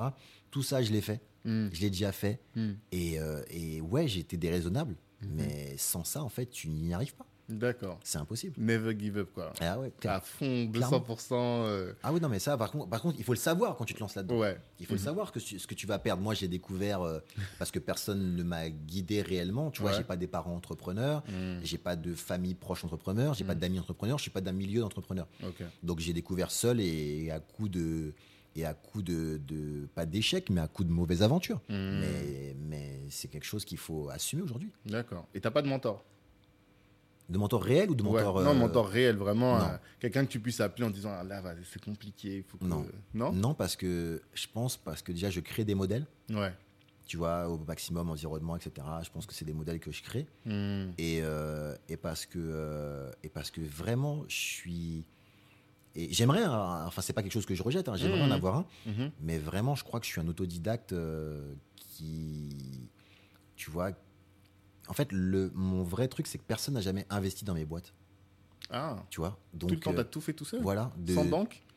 Sans, sans non, non, non, sans- ouais, non, ouais, sans euh, banque, sans banque. Tu vois, hmm. j'ai tout le temps, euh, au maximum, à découler de d'Hip Hop Love Soul quand j'ai arrêté les événements. Donc, j'avais Ouais. déjà de la communication. Et puis après, j'avais un, quand j'ai eu un, deux, trois clients, bah, j'ai pris un petit bureau, Mhm. qui était même pas un bureau d'ailleurs, qui était l'entrée. Je louais l'entrée d'un vrai bureau. D'accord. Donc les gens passaient dans mon bureau comme ça. C'est comme si là on était en interview, t'as quelqu'un qui passe au milieu du truc parce qu'il va pas chez moi, en fait, il va autre bureau. Donc tu vois, et, et au bout d'un moment, quand on a eu un peu d'autres clients, bah, on a pris ce bureau-là et puis enfin, etc. Tu vois. Mhm. Mais euh, non, non, non, mais j'ai jamais, euh, ouais, j'ai jamais, euh, jamais levé de fonds, j'ai jamais tout ça. Donc, Ouais. voilà. Et c'est quelque chose qui t'intéresse ou pas du tout Bah ouais, j'aimerais bien que quelqu'un, tu vois, me fasse gagner mes dix prochaines années en me disant Oui. ouais, bon alors là tu vas faire ça, tu vas faire ça. Mm. Mais je pense que comme je suis quelqu'un qui n'était pas destiné, tu sais, j'ai pas fait d'école de commerce, j'ai pas Ouais. de link, j'ai pas tout ça. Comme je suis quelqu'un qui n'est pas dans ce milieu-là, Mhm. peut-être qu'on ne vient pas me chercher ou peut-être que je me vends pas assez. Je sais pas, mais voilà, c'est quelque chose, voilà, c'est un fait. Ouais. Et pourtant, t'as du réseau aujourd'hui quand même. Enfin, tu disais que t'as bossé avec tout le monde. Ouais, ouais. Puis je regarde là sur le mur, je vois MC Solar, je vois euh, Joker. Enfin, tout le monde te connaît. je te dis, j'ai pas d'explication à ça. Ouais. Mais c'est comme ça, tu vois. Donc je continue à me battre euh, avec mes armes, mais voilà. Ouais. j'ai pas de mentor. euh, D'accord. voilà. Après, franchement, peut-être que j'en ai des gens qui ont essayé, Mm. mais j'ai envie de te dire, j'ai tellement des mentors virtuels qui sont tellement euh, dans, dans une autre sphère, tu vois. C'est quand tu lis la bio, quand tu- moi je lis beaucoup de bio. Ok. Et quand tu lis des bios de de- d'Elon Musk, de Mm. Steve Jobs, quand tu suis Jay-Z depuis son premier album et tu vois Mhm. que la manière dont le mec a monté, quand tu vois des Didi, des, euh, des, enfin, quand tu vois ces gens-là, le mec il va s'asseoir devant moi en me disant bon alors je vais t'expliquer la vie. Il a intérêt à, tu vois ce que je veux dire, il a intérêt à, à avoir Ouais. un vrai truc à me dire quoi, tu vois? Sinon je vais l'écouter respectueusement, mais euh, voilà, Tu vas pas appliquer Voilà, les vois? trucs. euh. En fait, il faut vraiment que la personne ait euh, un level ben, qui soit légitime pour ça. pouvoir venir te parler. Jay-Z vienne, quoi, en fait. Voilà, tu vois. Ou Steve Stout pour le coup, son associé en affaires. Ah, je connais pas du tout. Steve Stout, ouais, c'est un mec qui a créé euh, des agences euh, de com et là il a créé un truc qui s'appelle United Master qui a pour ambition ben, de, de, de, de remplacer les majors. Mm. En gros, pour, pour faire court en, en termes de. Remplacer, euh, être une Ouais. nouvelle major ou Non, non, non, remplacer, les majors, majors c'est-à-dire euh, permettre aux artistes de mettre leur son directement euh, en ligne, comme un distributeur classique. Mhm. Sauf que pour le coup, lui, par exemple, a signé un, un deal avec la NBA. Mhm. Juste pour donner un exemple de la, du, de- du niveau du mec, Mhm. il a signé un deal avec la NBA et quand tu passes par sa plateforme pour mettre tes sons en ligne, bah, tes sons peuvent potentiellement être diffusés dans un match NBA. Mm. Sauf qu'un match NBA aux États-Unis, déjà, Ouais. en temps normal, c'est un truc dans, un stade énorme. Mm. Et en plus, ça, c'est rediffusé Bah nationalement aux États-Unis. Donc, je te laisse imaginer en termes de droits, de diffusion, Mm. de trucs, c'est, un autre niveau, quoi. D'accord. En fait, lui aussi, c'est un créatif, quoi. Que Exactement. toi, ce qui me- ce qui m'a interpellé aussi, c'est que tu es vachement créatif. Mhm. Et c'est nous, sommes, chose. nous sommes vachement créatifs. C'est-à-dire nous. Nous, c'est, l'équipe. équipes. Ah, d'accord. Oui. Moi, je suis Maminova, tu vois. Je suis, euh, je C'est-à-dire. suis la face visible, tu Ah, vois, tu vois. d'accord. Ok. ouais. Mais, euh, mais euh, c'est, un travail d'équipe, quoi. Oui, mais ça stimule. Enfin, Oui, clairement, ça, clairement. ça se stimule. Mhm. Toi aussi, il faut que tu stimules la créativité. Et hum, déjà, est-ce que toi, tu t'entretiens ça? Parce que j'avais écouté, je sais plus où, l'histoire des chaises pliantes de Mhm, d'Attic. Attic. Est-ce que tu peux raconter un peu? En gros, Simple Attic vient me voir avec son producteur en m'expliquant que voilà, ils vont avoir un concept qui s'appelle chaise pliante. Mm. Et juste une petite parenthèse, voilà, c'est ça qui est intéressant et ça qui est très important, c'est d'avoir un vrai concept, Mm. qu'on soit connu, pas connu, etc. Mais c'est d'avoir un vrai concept personnel, parce que sur le papier, un mec qui vient te voir en te disant euh, mon concept c'est chaise pliante, euh, De de quoi tu parles? sur le papier, voilà, c'est pas c'est pas sexy pour un sou, quoi, tu vois. Mhm. Mais il m'envoie et voilà, il vient m'expliquer ça et donc en fait le premier grand fait d'armes qu'on a réalisé avec lui, c'est qu'on a été. euh, donc, les chaises pliantes, pour ceux qui connaissent pas, excusez-moi, c'est juste l'accessoire un peu. euh, des mecs de cité euh, Mm. du moment pour fumer une chicha dehors, pour ça. traîner un peu dehors, pour regarder un match de foot, t'as- ta chaise pliante avec toi. Mm. Et en gros, pour aller dans son sens et pour le présenter en fait à l'industrie musicale, on a été acheter des chaises pliantes Mhm. euh, à Decathlon. Ouais. Et on a envoyé des chaises pliantes avec un mot de Attic à Mhm. toute la profession, à Fred de Sky, à Mehdi Maizi, etc. En leur disant, bah voilà, euh, tu me connais pas, euh, salut, tu me connais pas, je suis Attic. Mhm. Prends, voilà, je t'ai envoyé une chaise pliante, donc prends le temps de regarder mon clip, Mhm. présentation à chaise pliante, etc. Et tous, sur, sur les 20 chaises pliantes qu'on a envoyées, tous ont fait des vidéos, on fait des trucs, ça. on fait des, des, des, des stories Insta en disant, mais c'est qui ce mec qui m'envoie d'habitude, on m'envoie un t-shirt, on m'envoie un truc, là on m'envoie une Mhm. chaise pliante, c'est un ouf. Mhm. Et ça a un peu créé la légende de- d'Attic auprès de tous ces gens-là, quoi. C'est ça. Et ça, c'était ton idée. Ouais, exactement. Et d'où ça te vient? C'est ça la question. Ben, c'est ça qui est fort en fait, c'est que c'est pour ça que je dis aux artistes quand ils viennent nous voir, quand ils viennent voir peu importe quelle autre agence, Mhm. en fait, l'essence, l'essence vient de l'artiste. C'est-à-dire, moi, je suis quelqu'un qui va euh, mettre du vernis, Mhm. mais t'as beau mettre autant de vernis, s'il n'y a pas un fond bien Mhm. concret, tu vois, Joker, quand euh, on, on fait en sorte, quand il y avait un corps des événements, on faisait en sorte avec BET de choisir euh, l'artiste francophone qui était nommé au BET Award Ouais. à Los Angeles. Quand en fait on propose à Joker de venir, donc d'être nommé au, au BET Award, euh, tu vois, je peux pas en fait. Quand tu vois Joker, quand tu connais le personnage, Ouais. Et c'est un personnage. tu, vois ce que je veux Ouais, dire Tu peux pas juste aller avec cet être humain, ce personnage à Mhm. Los Angeles, puis rentrer. sûr. D'accord. Tu vois, si tu as un minimum de réflexion, de création, tu sais que tu dois ramener quelque chose Mhm. avec ce gars-là. Tu vois ce que je veux dire ou pas? Si t'as un minimum, je sais pas, moi peut-être que je l'aurais amené, on serait parti. Ouais, bah, eh bah, des ouais, stories. Mais ouais, toi, mais tu te dis, je vais voilà. faire une série. Voilà, Tu on vois. va, faire, tu vois, on, va- on va vraiment faire. On est à LA, Mm. la ville des téléréalités, le, le centre, tu vois, c'est rien de, c'est rien de extraordinaire. C'est Mm. juste poser une réflexion et se dire, ok, lui il me donne ça, et tu sais que ce mec-là devant une caméra, il va te donner quelque chose. Mhm. Il y, a des, il y a des artistes qui sont très talentueux, mais qui n'ont pas cette énergie-là, tu vois, Ouais. qui sont sur autre chose. Mm. Et lui, quand tu parles avec lui, ben ouais, on sait qu'on va finir en street club, Mhm. on sait qu'on va aller acheter des fringues, Mhm. on sait qu'on va louer des voitures euh, de ouf, Mhm. on sait qu'on, tu vois, donc au final, autant filmer ça Mhm. et le proposer comme un programme. Et c'est ce qu'on a fait justement avec lui. Tu vois, c'est l'artiste qui donne l'essence. Take a Mike, on a fait une grosse opération avec lui, euh, euh, en gros sur Twitter, avec une fille qu'il avait trompée, etc. Mhm. Mais ça, c'est un truc. Moi, moi, j'ai, j'ai- j'ai- j'ai- on a vécu ensemble longtemps, tu vois. On a, on a été, j'étais sur, tu vois, chez son manager, Mhm. qu'on a bougé. L'essence même du truc, tu sais que Tech, c'est un mec qui aime la mode, qui est un peu mignon, etc. Tu vois, D'accord. c'est pas quelque chose que tu ferais avec un artiste qui s'en fout de son look et qui s'en fout de tout ça, Mhm. ou qui est posé en famille. Tu vois, Tech, c'est un mec comme ça, tu vois, de base. Donc quand l'idée vient, nous on l'organise, on la structure, on l'adapte au réseau en question, Mhm. mais l'essence même de toutes les idées qu'on a, c'est euh, par rapport aux artistes. C'est les artistes qui nous donnent l'énergie pour. Est-ce que tu peux, par exemple, refuser un artiste en disant ah, mais toi, il n'y a rien à gratter euh. Je refuserais pas un artiste parce qu'il n'y a rien à gratter, je refuserais un artiste parce qu'il n'a pas assez travaillé son concept. D'accord. Tu vois ce que je veux dire? Mhm. Attic, il était posé, il avait sa chaise pliante en tête. Mhm. Chaise pliante 1, 2, 3, il avait déjà enregistré plusieurs morceaux en avance, il avait son concept Mhm. et il savait que lui, par rapport à ce qu'il vivait lui, et que moi, je, moi, je peux pas lui emmener le concept chaise pliante. Mhm. parce que je ne suis plus euh, en bas de la cité avec Chaise Pliante. Ça, c'est ce que je faisais il y a 20 ans. Ouais. Il y a 20 ans, j'avais ces concepts-là en tant qu'acteur Mhm. de ce, de ce mouvement-là. Lui, il est encore acteur, donc il t'amène en fait ce qui se passe, il t'amène l'essence de ce qui se passe euh, là où ça doit se passer. Et à toi, en tant que professionnel, de faire briller l'essence que lui t'a ramené. Tu vois? Et lui, il a, il, a, il, a, il a compris qu'il y avait quelque chose qui réunissait tout le monde, un objet qui réunissait tout le monde, Mhm. et il s'en est servi. D'accord. Et nous, on l'a juste. euh, Et toi, quand tu es en brief avec eux, tu, tu dis mais tu essaies de chercher ça au final. Quoi. Ouais, c'est ça. Bah, tu vois, le premier brief, première fois que je rencontre Joker euh, d'un point de vue pro, j'avais déjà croisé en soirée de ça. Mhm. Première fois que je le rencontre, on est censé gérer sa promo. Et premier, premier échange, hein, il me dit Moi, je fais pas de promo. Oui, j'avais entendu vois, ça. On est ouais, là, ouais. on, on est assis, tu vois. Donc, euh, moi, je vais, moi, j'y vais pas. Mm. J'ai déjà assez donné, j'ai déjà assez fait, j'ai déjà, me suis déjà assez déplacé, Mm. j'ai déjà donné assez de freestyle entre lui, son ancien groupe, etc. Voilà. Mm, mm, Donc, un mec qui dit ça, bon, toi, t'es es là, t'as l'air, t'as l'air, enfin, t'es, Ouais, voilà, c'est quoi faire, quoi, en fait. quoi Et donc, en fait, ben, il me donne ce truc-là. Mhm. Mon travail, c'est pas de lui dire mais si, il faut y aller, euh, faut faire ci. Bon, ça, c'est c'est pas mon travail. Mon travail, c'est de faire en sorte de répondre à ce qu'il me dit. Et je lui ai dit, ben, puisque tu veux pas y aller, eh ben, nous, on va les faire venir. Mm. Et en gros, on a organisé en fait un interview Mhm. où on a fait venir un journaliste de chaque média. D'accord. Donc il y avait euh, Les Un Rock, il y avait Combini, il y avait euh, Move, il y avait plein, plein de médias comme ça. Il y avait Mehdi Maizi à l'époque de, de Au Calme à l'époque, Ouais. etc., etc.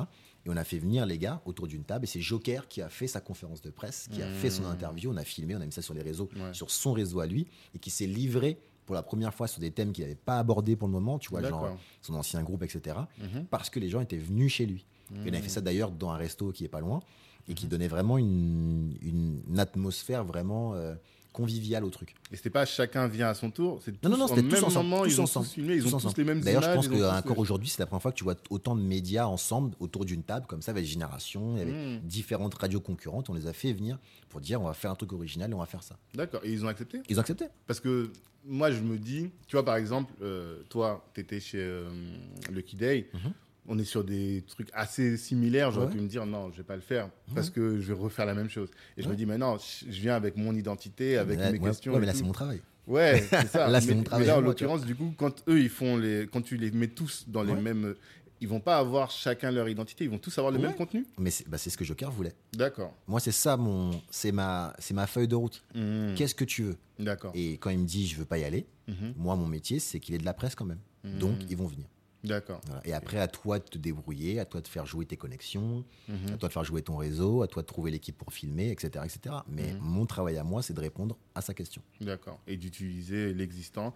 Et c'est plus facile quand tu prends des gens qui ont des concepts. Quand je t'entends Voilà. parler de concepts, je pense à Esprit Noir. Mhm. Je sais pas si tu vois. Oui, bien sûr, bien sûr. Enfin, Depuis je longtemps. pense que tu vois Bien sûr, très bien, mais il est vraiment comme ça. Je vois l'artiste, il n'est pas juste euh, un rappeur, il vient avec un vrai concept. Ah ouais. Et quand on- même il a signé avec, euh, avec Cartier, je crois. Oui, exact. ouais, ouais, enfin, enfin, ouais. En tout cas, de la mode, en tout cas, il a ouais, fait de la, il a fait de la la haute mode. couture, ouais. Donc c'est des gens comme ça qui t'intéressent, quoi, ça, qui viennent, exactement. euh, sont- ils ont une lipséité. Je sais pas si t'as déjà entendu ça. Ouais, bien sûr. Mm. Non, mais c'est exactement ça. C'est avoir, avoir un fond. Mm. Après que tu aies zéro vue ou un million de vues, c'est pas grave. voilà. Après, nous, déjà- voilà. on propulse. exactement. D'accord. Et euh, récemment, j'ai vu que Dossé commençait à faire euh, de la pub sur Facebook, des pubs payantes sur Facebook. Il n'y a pas beaucoup d'artistes qui le font. Si. Alors, explique-moi un peu. Tu sais, ils sponsorisent leurs clips. En fait, le clip, normalement, tu le mets sur. YouTube. Ouais. Et là, le, le clip, le clip là, de Familia et Grande, il Mhm. est sur YouTube en mode. euh, tu, non, sur euh, Facebook en mode. Mhm. Tu, il a payé pour que son. Et je me suis dit, bah tiens, c'est assez original ça. Mhm. Est-ce que c'est quelque chose que vous feriez? Parce que comme j'ai vu, tu disais tout à l'heure que. Moi, j'ai monté une boîte pour ça, ouais. Oui, voilà, tu Ah, montais une boîte pour ça. C'est ça. Vous pourriez le faire sur des clips aussi, sur. euh, Ah ouais, non, mais là, pour le moment, on va. En fait, moi, toutes mes boîtes tournent d'une manière ou d'une autre autour de la musique ou au moins autour de euh, la culture. Et donc, Statistics va, dans un premier temps, se spécialiser sur les clips. Ouais. Et on d'accord. va amener, en fait, aux gens. Parce que souvent, euh, hormis les grandes maisons de disques, quand tu sors un clip, même quand tu vas sur Google, tu sais pas comment ça se passe pour sponsoriser. Hmm. Tu vas mettre 100 euros, 300 euros, le temps d'apprendre le truc, mais tu sais pas où sont passés tes, tes 300 euros. Mhm. Google, c'est très cher. Ouais. Il faut le savoir, c'est très cher de sponsoriser un contenu Google. Mhm. Donc, si tu n'as pas un spécialiste en fait derrière, Mhm. euh, ben, tu n'y arrives pas. Sauf qu'en fait, les spécialistes en question te demandent souvent un minimum. Ils disent franchement, en dessous de euh, 3000 euros, m'appelle pas. Entre guillemets. Et 3 nous, 000 euros de budget. voilà, voilà, le budget. Et nous, en fait, ce qu'on a fait, c'est qu'on a dit, bah, en fait, je vois pas pourquoi, en fait, on on pourrait pas le faire pour des plus jeunes qui ont moins de budget. Mhm. Tu vois, des plus jeunes artistes, pas jeunes dans, enfin, niveau âge, mais des plus artistes plus frais. Mhm. Et donc, on a monté une boîte et ça fonctionne vraiment bien. Tout le monde fait appel à nous parce que, parce que justement, c'est. C'est une vraie réponse qu'on amène aux gens, tu vois. Mhm. Et on va le faire sur. Là, pour le moment, on est spécialisé Google, mais on a déjà commencé à étudier pour Insta, pour Facebook, etc. C'est super important. Aujourd'hui, pour te dire, comme je disais à mon équipe dernièrement, euh, il faut raccourcir. Il y a tellement d'offres Mhm. clips, contenu, youtubeurs, Mm. influenceurs, euh, etc., etc., agences de com qui nous-mêmes on fait du contenu, etc., Mhm. qu'il faut raccourcir un maximum le message entre l'expéditeur et le destinataire. Il faut que ça soit direct. Donc il y a même dernièrement, et je leur avais, j'avais parlé de ça à mon équipe par rapport à un contenu que nous on voulait faire. Il y a Didi Mhm. qui a posté sur son Insta le nouveau clip de Fat Joe Ok, directement. d'accord. La première fois que j'ai vu ce clip-là, après il en est sur YouTube, mais quand je l'ai vu, c'était directement sur l'Insta de, de Didier, tu vois. Et en fait, aujourd'hui, pourquoi tu vas te prendre la tête à aller sur YouTube, poster un truc, hein, hein, hein, si tu peux Hmm. directement le faire sur Insta où les gens te voient tous les jours. D'accord. Tu vois ce que je veux dire? Donc il y, a des, y a des skills comme ça à connaître, à savoir. Ça, c'est c'est des boulots, enfin, c'est le boulot des agences. Mhm. Et c'est ce qu'on fait nous. Et, et quand on voit qu'il y a un- une vraie demande par rapport à un service spécifique, bah, on crée une structure pour le faire. Hmm. D'accord. Et en fait, le business là, Mhm. c'est pour quand tu fais quand l'artiste crée du contenu, Mhm. il- les gens ils vont le rechercher sur Google. C'est ça. Et euh, toi, ton business, c'est de dire, ben, je vais t'aider à être mieux référencé possible. C'est ça. Quoi. En fait, on va choisir des mots-clés, Mm. on va choisir un budget, une durée, Mhm. on va mixer un peu tout ça d'un point de vue technique. Et par exemple, lorsque tu vas aller regarder le nouveau clip de, de, de, de Gims, Mm. eh ben, tu, vas avoir, tu vas avoir ton clip qui va passer juste avant pour que les gens aillent voir ton clip, etc. Tu vois, il y a- il y a, il y a différentes Oui, strates comme ça, tu vois. euh, Ou alors, quand tu vas regarder des émissions, bah, tu vas avoir une petite pub qui va défiler euh, ici. Enfin, Mhm. voilà. Mais ça, c'est des choses qui étaient ouvertes dans un premier temps à des gens qui avaient vraiment beaucoup de budget. D'accord. On essaye de démocratiser ça un maximum. D'accord. Et démocratiser aussi dans le sens où il n'y a pas beaucoup de gens qui le font. Parce que j'ai l'impression que. Tu vois, Il y a beaucoup de gens qui le font Mm. faussement en achetant des vues. Ah, ça, oui, ce ça, qui c'est un est autre truc, totalement ouais. inutile parce que tu vas te retrouver avec euh, un million de vues et quatre commentaires. euh, Mhm. Bon, franchement, au niveau de la profession, on le sait. Ouais, On voit qui a acheté des vues. Tu vois, quand tu as un Mm. million de vues, tu pas censé avoir 100 commentaires. Quoi. Ou alors vraiment, ça veut dire que les gens ont regardé euh, sans rien mettre. Même ceux qui aiment, même ceux qui aiment, non. y a- a- ça veut dire que tu n'as pas une vraie communauté. Tu as des gens. C'est impossible. Mathématiquement, c'est impossible. Tu te rends D'accord. compte, tu, tu, tu peux pas tendre ton micro à un million de personnes Mhm. et qu'il y en ait que 100 qui disent quelque chose. Ouais. Même si c'est pour dire qui es-tu avec ton micro? Tu vois, il y, a- il y a un Mhm. moment en fait où faut, faut quand même des- les gens réagissent. Mhm. Tu vois, donc voilà. Et il y a des gens qui, lâchent, qui achètent, mais comme je t'ai dit, c'est très compliqué à, à mettre en place. D'accord. Nous, on a un spécialiste euh, spécialement pour ça, tu vois, qui bosse que là-dessus. D'accord. Ok. Donc, alors, tu as expliqué au maximum, maintenant on voit très bien ce que c'est. Agence 88, anciennement Hublot, on voit très bien aussi. Ah, oui, effectivement. On me, on me rappelle une question. Vous êtes combien? Mais c'est un peu là où j'a- j'allais venir. Mhm. C'est l'univers au max. Il y a combien de personnes aujourd'hui?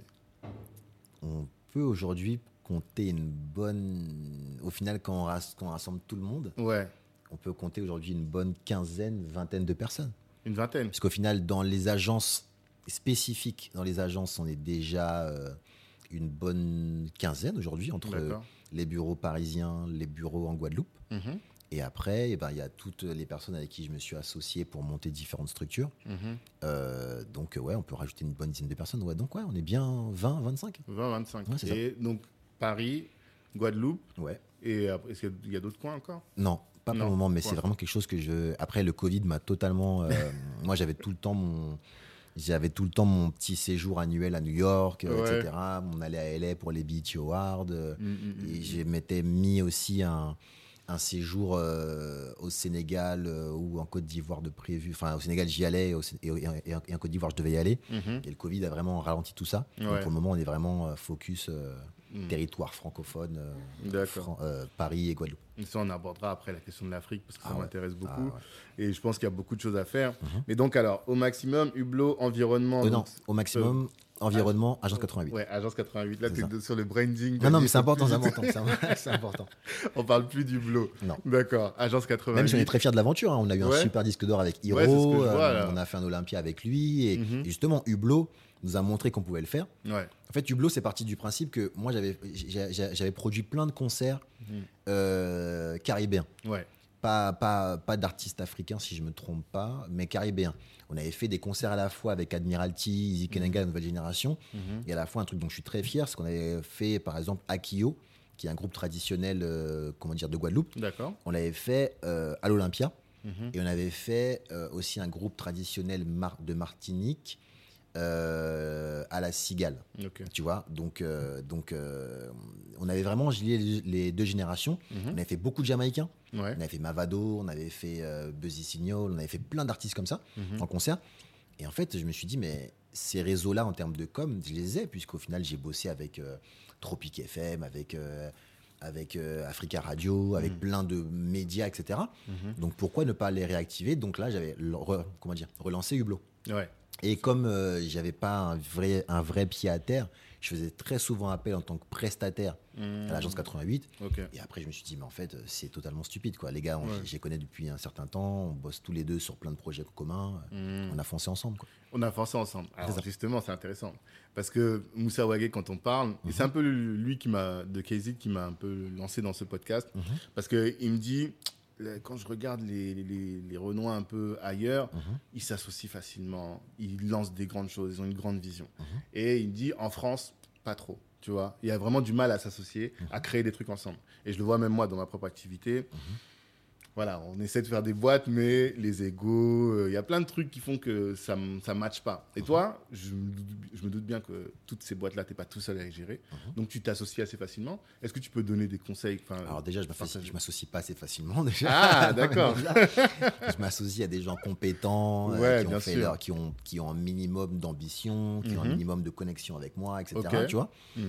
C'est pas facile entre guillemets, de Mhm. s'associer avec moi.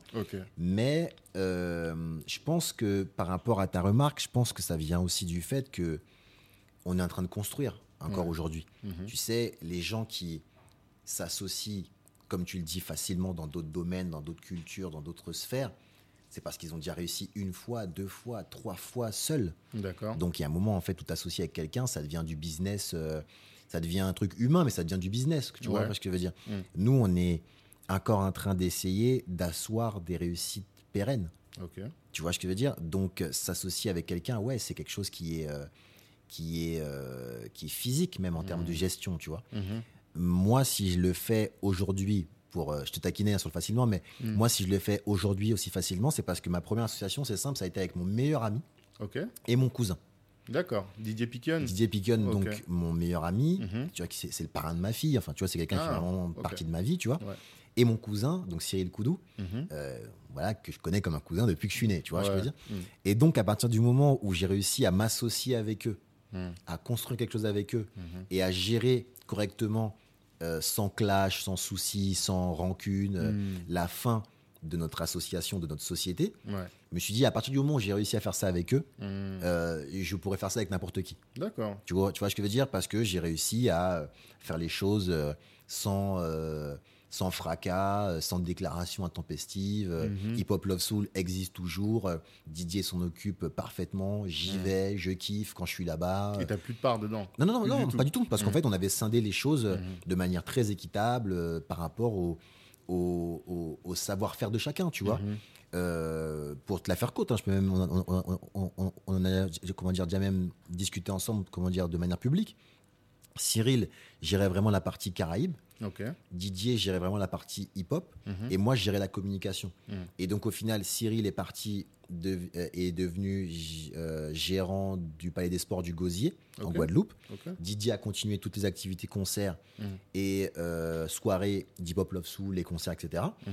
Et moi, j'ai récupéré toute la partie communication pour créer au maximum et tout le reste. Mhm. Donc c'était juste quelque chose de logique en fait. Ouais. J'avais pas demandé. euh, Enfin, j'aurais dû, d'un point de vue business, strictement, purement et simplement, tu vois, dire j'ai créé Pop Love Soul avec toi, donc ce truc. Mhm. Et c'était rentré dans quelque chose qui était totalement incongru, puisqu'au final, c'est lui qui s'occupait de la soirée dans le concret de la chose. Mhm. Moi, j'avais beau dire à toute la terre entière de venir à l'Élysée Montmartre, s'il n'y avait pas à un moment donné quelque Bien chose sûr. dedans, Ok. les gens seraient venus une fois, pas deux. Mhm. Donc on a juste fait ça de manière intelligente. Et donc par rapport aux associations, c'est exactement ce que je fais aujourd'hui. Je m'associe de manière intelligente avec, avec, avec, euh, avec euh, d'autres associés. Mhm. Euh, et ça se passe super bien, mais parce qu'en fait, au maximum, c'est mon petit bébé.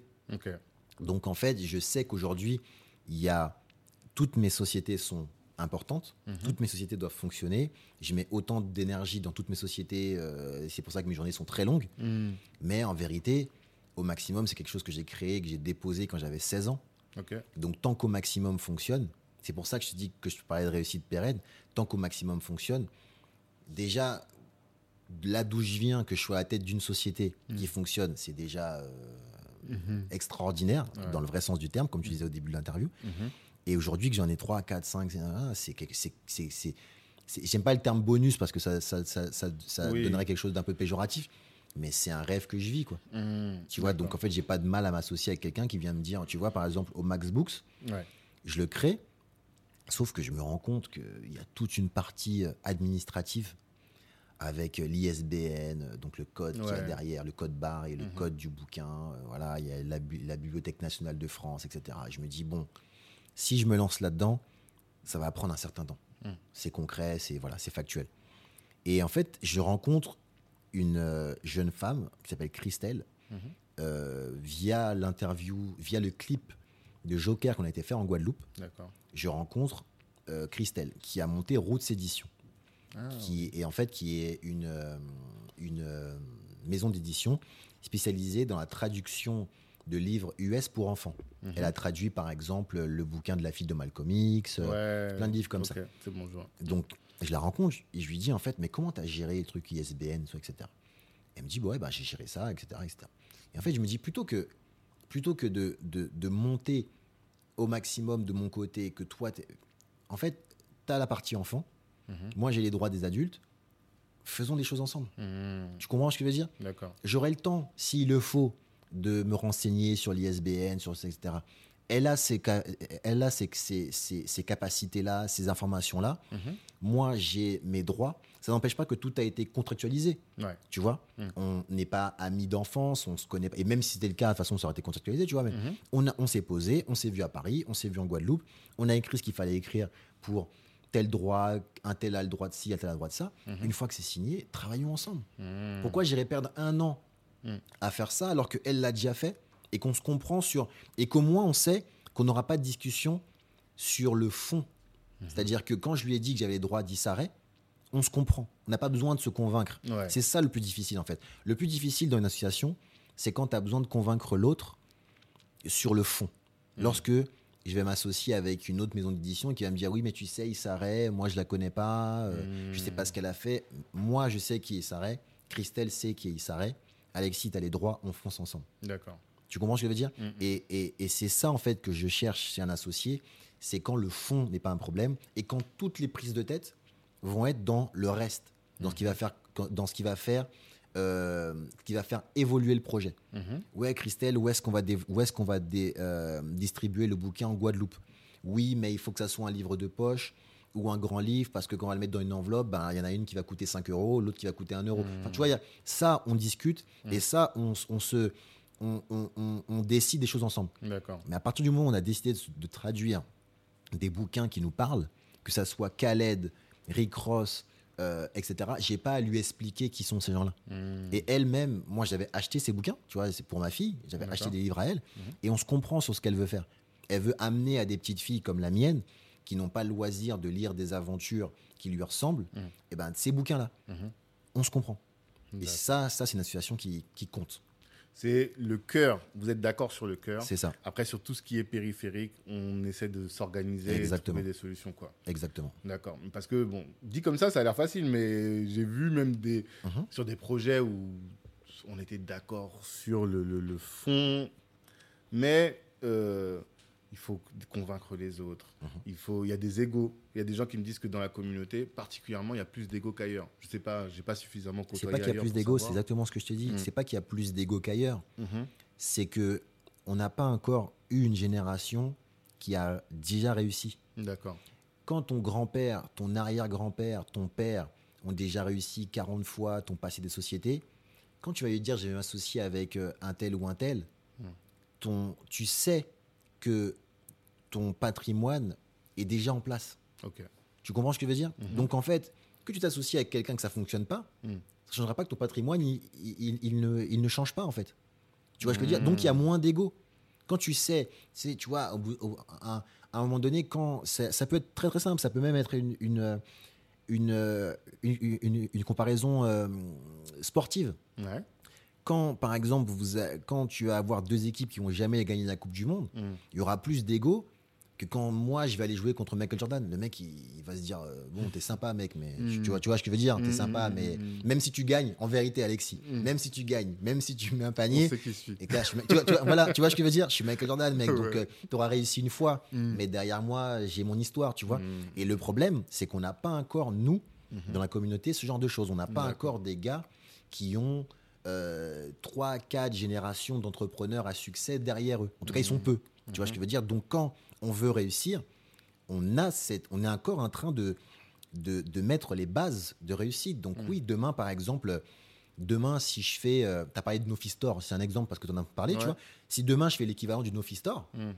Bah, euh, les gars du Office Store vont mal le prendre parce qu'ils vont Ouais. se dire waouh, euh, on a essayé de faire un truc, il vient, il nous copie, Mmh. euh, etc., etc. Mm, mm, Mais en vérité, c'est pas de la copie, c'est juste un concurrent qui vient s'installer en face de toi, tu vois. Et sauf que ces trucs-là, dans d'autres communautés, se sont déjà passés il y a de ça des années, voire des générations. Nous, on est encore en train de mettre en place. Tu vois ce que je veux dire? Donc, les guerres d'ego sont encore en place. Mais, mais, mais comme tout marché, et ça, c'est des trucs que tu apprends niveau première ou euh, terminale en économie, Mhm. euh, et tout marché a au départ beaucoup d'émulation. Mm. Et puis après, tu as les meilleurs qui restent. Et ensuite, tu as les concentrations. Mhm.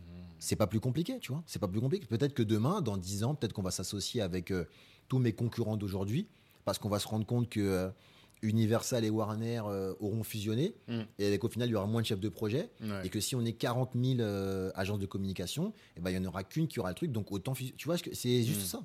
C'est juste ça. l'évolution du marché qui fait que. euh, Voilà. Mais ça, c'est pas une histoire de communauté ou d'ego, c'est juste une histoire de mise en place de marché. mm. Et le problème, c'est que, comme on l'a dit avec Harry Roselma, comme on l'a dit avec d'autres choses, des no Store, Mhm. ça n'existait pas quand j'étais plus jeune. Ouais.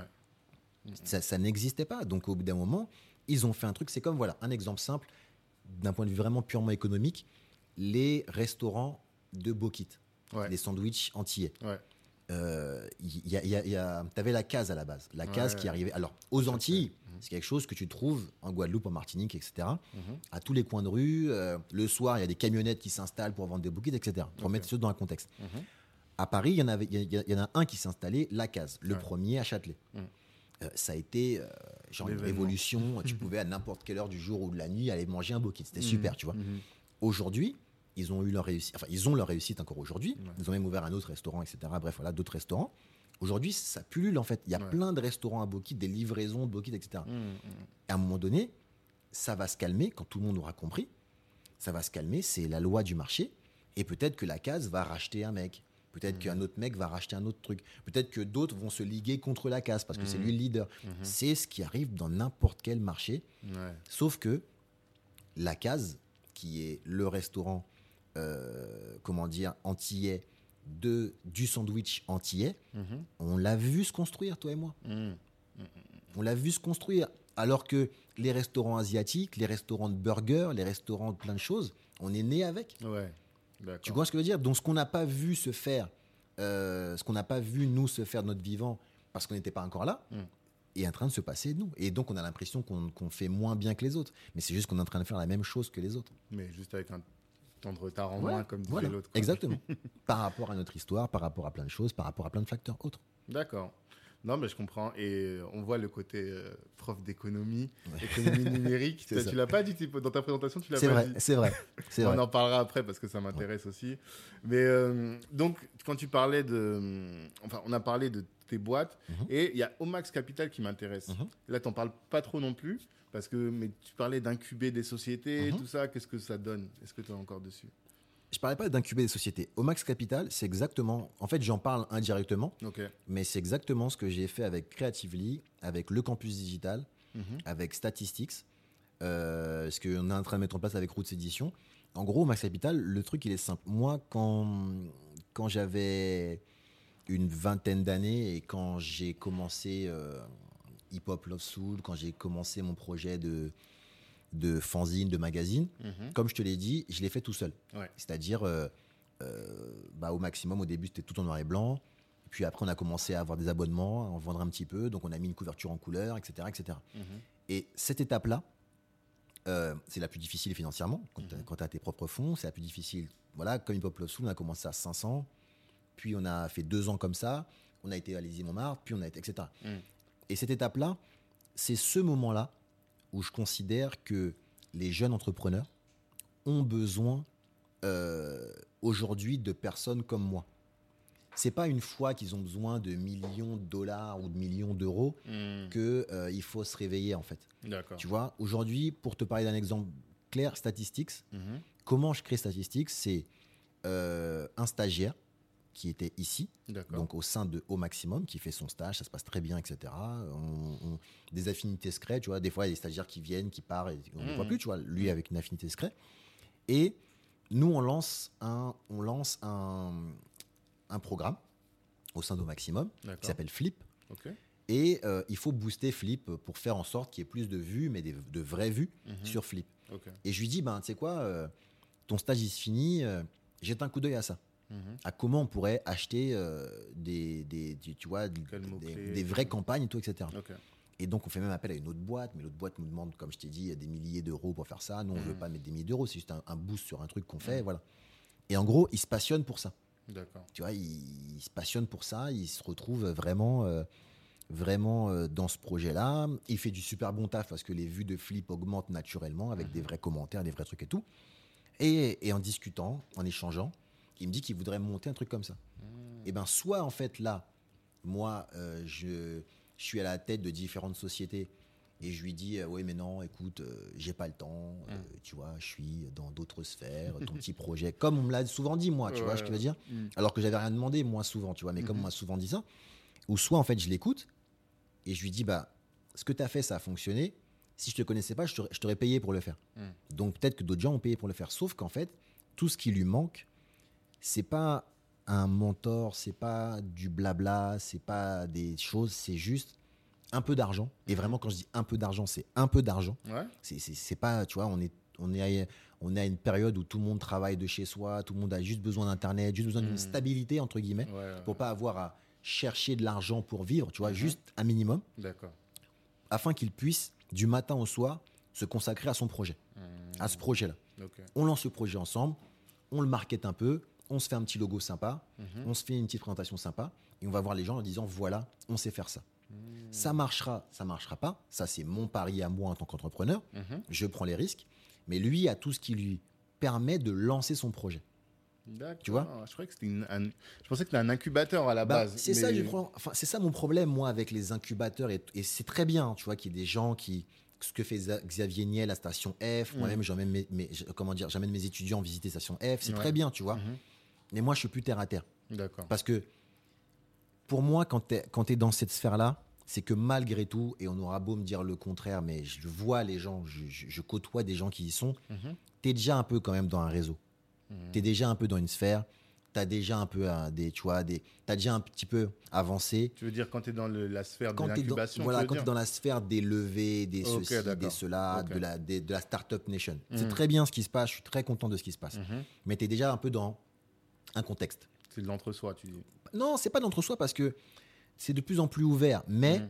malgré tout, moi, je viens d'un milieu où, en fait, quand j'ai dû faire mes choix d'université, Mhm. moi, j'ai grandi à Épinay, Mm. Épinay-sur-Seine, dans le 93.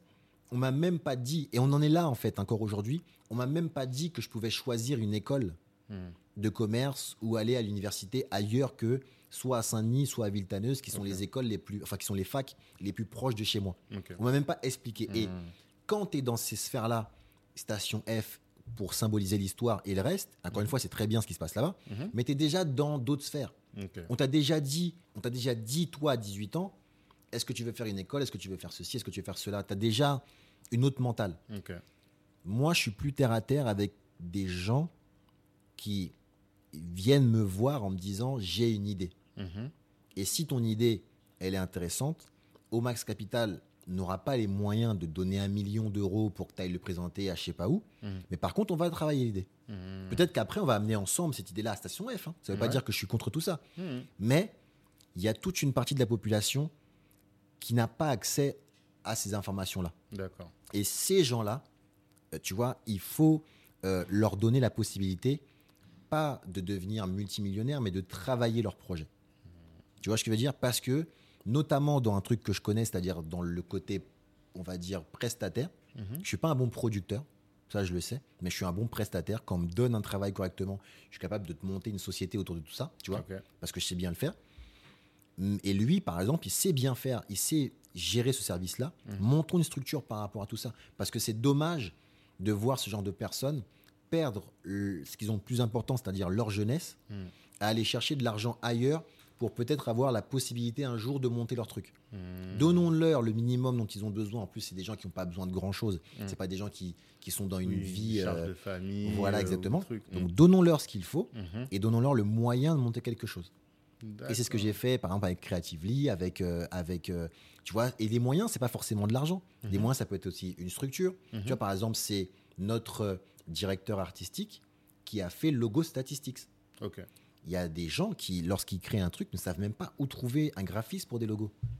Tu vois ce que je veux dire? Ouais, ouais. Là, on, on a discuté ensemble, on était là, ouais, on statistique, on veut une flèche, on veut un machin. Elle a réalisé. Tu vois ce que je veux dire? Le site internet, au lieu de créer un site internet, nanana, on va héberger le temps que ça soit rentable le site internet sur omaxcapital.fr, donc omaxcapital.fr slash statistics. Mhm. Et quand on aura des clients, quand on aura des machins, quand en fait la dépense du site deviendra anodine, Mhm. là on créera un site. Mais pour le moment, hébergeons-le là-dessus. Et tu vois, et c'est ce genre de, de move qui font que tu gagnes les. Sincèrement, maintenant que je peux me retourner un peu sur ma vie, Mm. franchement, c'est ce genre de move qui font que tu gagnes les 5 ans que moi j'ai perdu. D'accord. Que moi j'ai perdu à monter chaque pièce du puzzle. Mhm. Tu vois, c'est bête, mais aujourd'hui, je sais monter une, une- une- enfin, je sais monter une société. Mhm. Euh, je sais quel comptable appeler, je sais quelle banque aller chercher, pas pour avoir des fonds, mais pour avoir un compte. Ouais. Tu vois, je sais, je peux amener mes sécurités. C'est-à-dire qu'aujourd'hui, on peut ouvrir un compte avec tant d'euros dessus, alors que moi, quand j'ai, moi, j'ai dû attendre de faire signer un artiste en maison de disque Mhm. pour avoir un chèque crédible Mhm. d'une structure pour le déposer pour créer au maximum. D'accord. Tu vois, c'est bête, mais Mhm. si j'avais pas eu ça, peut-être que j'aurais jamais créé ma société, peut-être que je serais resté auto-entrepreneur, etc. Tu vois ce que je veux dire? Mhm. Il y a plein de choses comme ça qui font que tu peux accélérer la- le désir de quelqu'un. Mhm. Et si et moi, mon travail, c'est de lui permettre ça avec Omax Capital et de gérer, par exemple, lui dire voilà, bah écoute, pendant trois mois, tu as le temps de faire ça. Et il faut, pour que juste on puisse se serrer la main en se disant j'ai pas perdu mon temps, j'ai pas perdu d'argent, Mm. qu'on puisse se serrer la main au bout de trois mois si ça fonctionne pas, par exemple, au bout de trois ou six mois ou peu importe, Mhm. il faut que tu fasses rentrer ça. Et là, pour te dire, par exemple, avec statistiques, on est déjà même presque, on a déjà même presque atteint nos objectifs. D'accord. Tu vois ce que je veux dire? Et donc, euh, au, bout de, au- au- au bout de trois mois, ça fonctionne, les gens nous suivent, on monte la structure et on y va. En fait, tu fais de l'amorçage, quoi. C'est ça. Quelqu'un qui a une idée. Aujourd'hui, quelqu'un qui a une idée d'agence, il peut venir te voir. Enfin, l'agence. Je dis agence parce que euh, le terme agence, c'est pour les prestataires Ouais, de bien, services. bien, sûr, hein? bien sûr, bien sûr. D'accord. Donc, quelqu'un qui a une idée de prestataire de service, il peut venir te voir et toi, tu vas te dire, bah, je vais te donner les moyens, si l'idée est pertinente en tout cas, te donner les moyens. Et c'est toujours des activités qui sont euh, en, en lien avec ce que toi tu fais ou pas forcément? Le campus digital, c'est quelque chose qui n'avait pas de lien avec ce que je faisais d'un point de vue pro. Ok. Mais le fait que je sois à la Sorbonne, nouvelle, comme Mm. tu l'as dit, ça m'a fait comprendre rapidement que avec tout ce qui se passe en ce moment, il fallait investir dans tout ce qui est cours euh, à distance. Voilà. quoi. Mais oui, ça a toujours un lien plus ou moins Mm. proche avec ce que je fais parce qu'il faut que je comprenne. Ouais. Quand demain tu me dis que tu veux euh, vendre des cartons, euh, je vais dire ouais, franchement c'est peut-être un business lucratif. Tout le monde a acheté un jour euh, un carton pour déménager ou pour faire un truc, Mm. mais je sais pas où on fait des cartons, Ouais, euh, je vais on en vend quoi, tu vois. pas- ce serait pas le plus pertinent Exactement, pour le faire. exactement. Mais surtout pour bien répondre à ta question, c'est le concret. Mm. Et le concret, c'est que je trouve qu'on on raconte beaucoup de bullshit aux gens sur l'entrepreneuriat, sur ceci, sur cela. Mhm. Et ne pensons pas que tous les gens qui sont dans l'entrepreneuriat, comme nous on le voit en France, euh, tu vois, euh, il y a plein de gens qui sont laissés de côté, Ouais. tu vois, qui sont laissés de côté de par leur, euh, leur provenance, de par leur présentation, de par la manière dont ils, tu sais, comment dire, pitcher un projet, Mhm. apprendre à pitcher un projet, c'est une vraie activité. Mm. Il y, a des, y a des, il y a des jeunes qui peuvent pas se permettre de prendre un coach ou qui ont juste pas le temps. Tu sais, quand tu dois travailler quelque part, déjà maintenant, faut, quand tu es étudiant, il faut trouver un travail parce que tout Mm. est fermé. Ouais. Alors quand tu as les moyens de le faire, en plus, euh, il y a toute une partie de la population qu'on laisse de côté et qui ont de super bonnes idées. Quoi. Mm. Parce que justement, eux, ils n'ont pas le temps de. Comme ils n'ont pas le temps de rêver à des choses, genre je vais recréer la nouvelle machin, ils te créent des business qui fonctionnent direct. Parce Ouais. qu'ils veulent de l'argent direct. Ils veulent pas. Tu vois que-. Bah voilà, oui. tu vois, ils Mm, veulent pas créer des choses. euh, euh, ils, ils, pensent pas à Silicon Valley, ils pensent à Mm. vendre des choses concrètes. Mm, mm, Et, et ces gens-là, il, il faut leur donner les moyens euh, financiers, structurels de faire des choses. D'accord. Non, mais ça, c'est intéressant. Et euh, du coup, comment tu. Est-ce que tu as des, des astuces en termes de management? Est-ce que tu as, bossé un peu ces questions-là? Parce que finalement, tu te retrouves avec bah, ces 25 Mhm. personnes. Mhm. Il y a des compétences à avoir en termes de management de projet et en management des personnes. Mhm. Est-ce que tu as réfléchi un peu à tout ça? Est-ce que tu as des, des- des tips? Alors, les tips, en fait, c'est le tips, Mm. c'est de jamais penser que euh, qu'on est arrivé au bout du management. Mhm. C'est-à-dire, moi, j'ai eu à faire face à des, à des, à des situations, Mhm. tu vois, où, euh, où en fait, euh, que, j'avais que j'avais pas anticipé D'accord. et que j'ai dû gérer. Et ces situations-là m'ont vraiment fait comprendre que il y a des gens qui te donnent un bouquin de management en disant voilà le management, lis-le, après c'est bon. Mhm. Mais en fait, le management, c'est un truc qui s'entretient tout le temps. Parce que quand en plus tu es dans une petite société qui fait, tu vois, on n'est pas des chercheurs chacun de son côté, tu vois, qui échangent toute la journée, qui échangent avec les clients, qu'on échange entre nous, Mhm. on échange tout le temps. Si t'es pas dans une gestion quotidienne de chaque personne qui a chacun sa personnalité, chacun son concept, chacun ses ambitions, Mhm. chacun son désir de rester un temps donné ou plus longtemps ou toujours, ou tu vois, Mhm. en fait, il faut que tu, tu saisisses ça et que tu prennes du temps pour tout le monde. Mais en, mais en tout cas, le premier tips de management, c'est de te dire que c'est jamais terminé. Moi, tu vois, euh, au maximum sous forme de d'agence de, communication, je l'ai monté euh, avec une personne avec laquelle je suis très proche aujourd'hui, tu vois, Mhm. qui n'était pas associé, mais qui était mon premier employé. Donc, tu sais, dans les petites boîtes, le premier employé, en vérité, euh, C'est comme un associé. il voilà, tout- voilà. Il fait tout avec toi. Exactement. Mm. Et, euh, et il m'explique, euh, il m'explique qu'il est, enfin, je savais déjà qu'il était musicien, tu vois, Mhm. et que voilà, les années passant, il veut vraiment se donner à fond là-dedans. Et moi, c'est un truc, tu sais, je me dis, mais attends, euh, mon premier réflexe a été, mais attends, regarde tout ce qu'on est en train de monter, tout ce qu'on est en train de faire, tout ce qu'on a fait. Mhm. Pourquoi tu veux te lancer dans un truc euh, pas sûr, euh, etc. Tu vois, moi, je suis Mm. beaucoup plus pragmatique, en fait. tu vois. Mhm. Et, euh, et en fait, si j'avais été, si j'avais lu un truc de management, je me serais dit bon, voilà, il s'en va. Premier truc, c'est de le remplacer. C'est, tu vois, de tirer un trait sur lui, de se dire non, bah tu vois, j'ai essayé de comprendre Mhm. où il voulait en venir, qu'est-ce qu'il voulait faire, etc.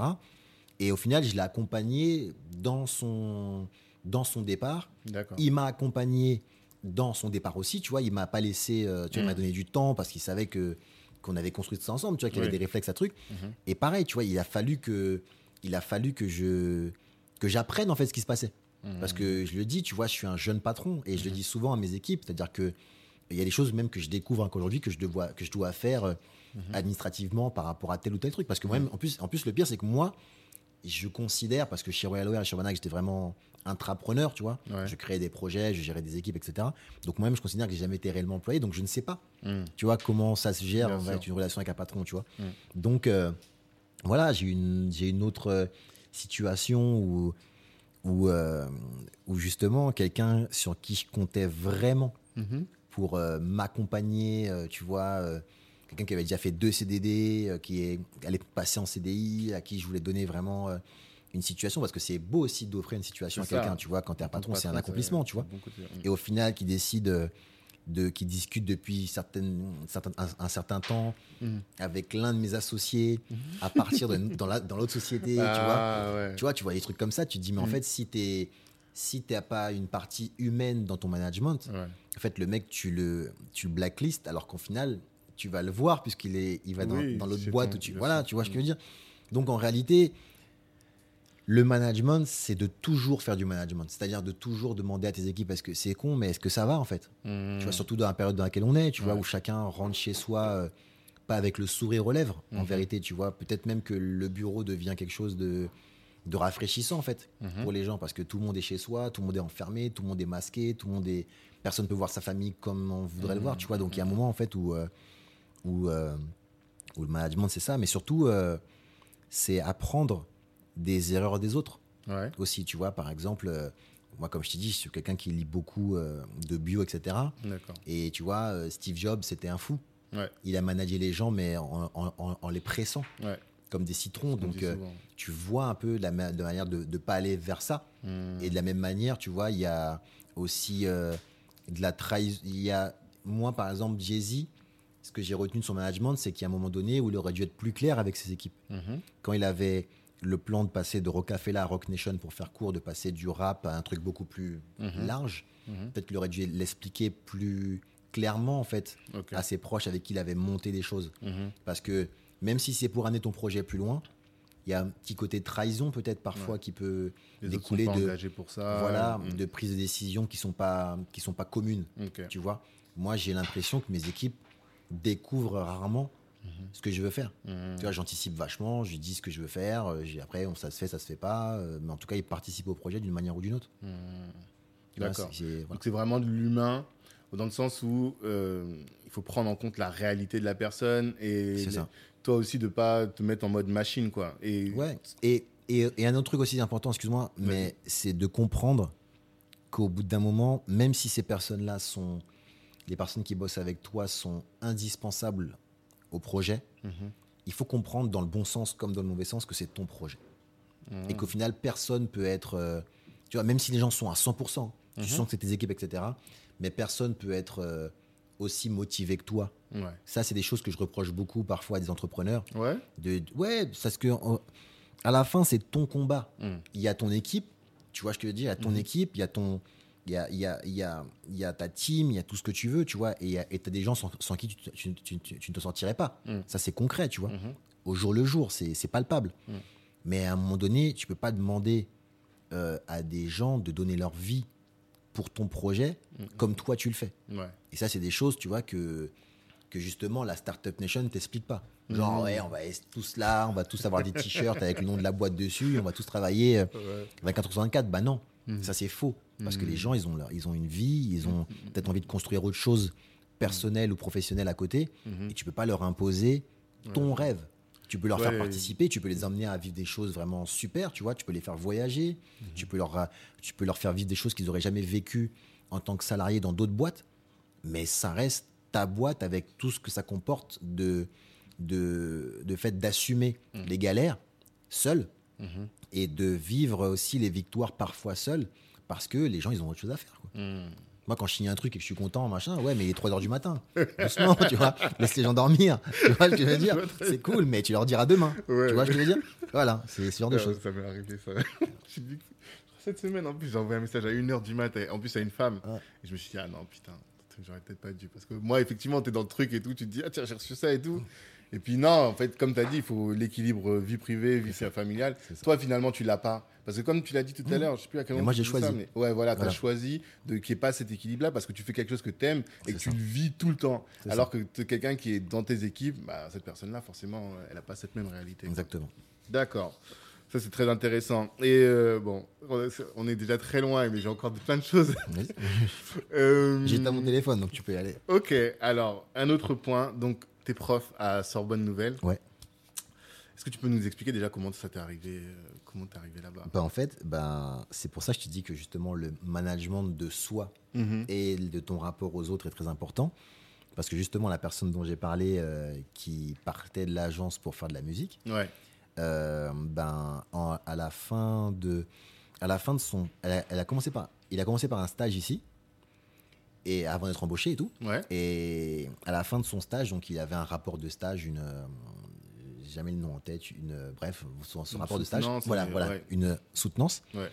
Et en gros, il a parlé de manière dithyrambique euh, De de, son, de son stage, de ce qu'on faisait ici, de ce qu'il avait vécu et tout. Mhm. Et les, les dirigeants de la Sorbonne Nouvelle euh, de son cursus ont voulu me rencontrer. D'accord.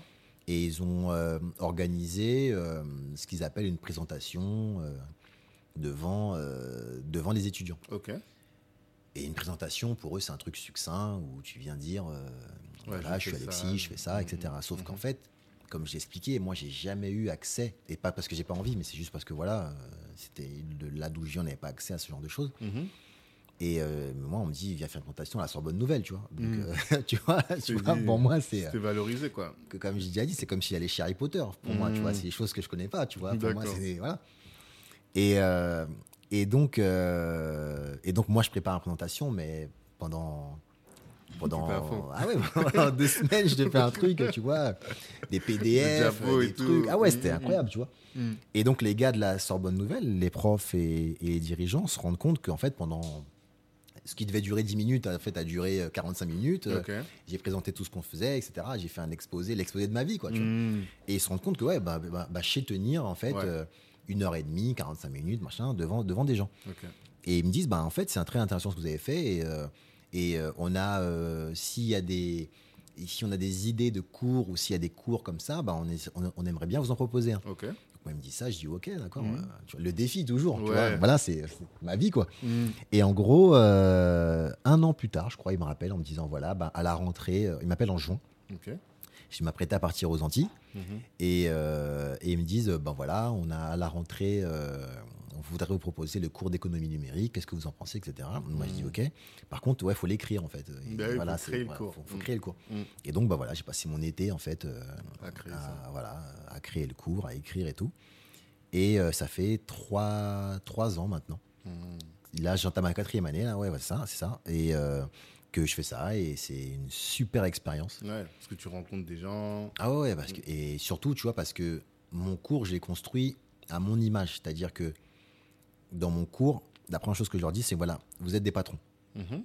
Tous les exemples qu'on va se donner, tous les, tous les, toutes les anecdotes que dont je vais vous parler, etc., Mm. ça sera du côté du patron. C'est comme ça que j'ai construit mon, que, D'accord. que- que j'ai construit mon cours.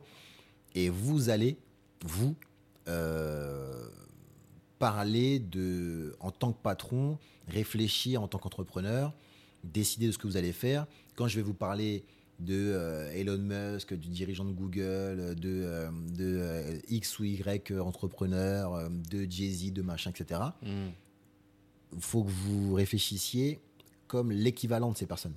Vous êtes l'équivalent, vous êtes des, vous n'êtes pas des, des collaborateurs, vous êtes vraiment, vous allez pouvoir réfléchir à l'économie numérique avec eux en fait. Mhm. Et, euh, et voilà, et c'est un cours qui se passe super bien. Mhm. Là, ça a été très difficile cette année parce que avec tout ce qui se passe par rapport au Covid, ben c'est plus de distance, euh, les facs sont fermés, c'est compliqué. Mhm.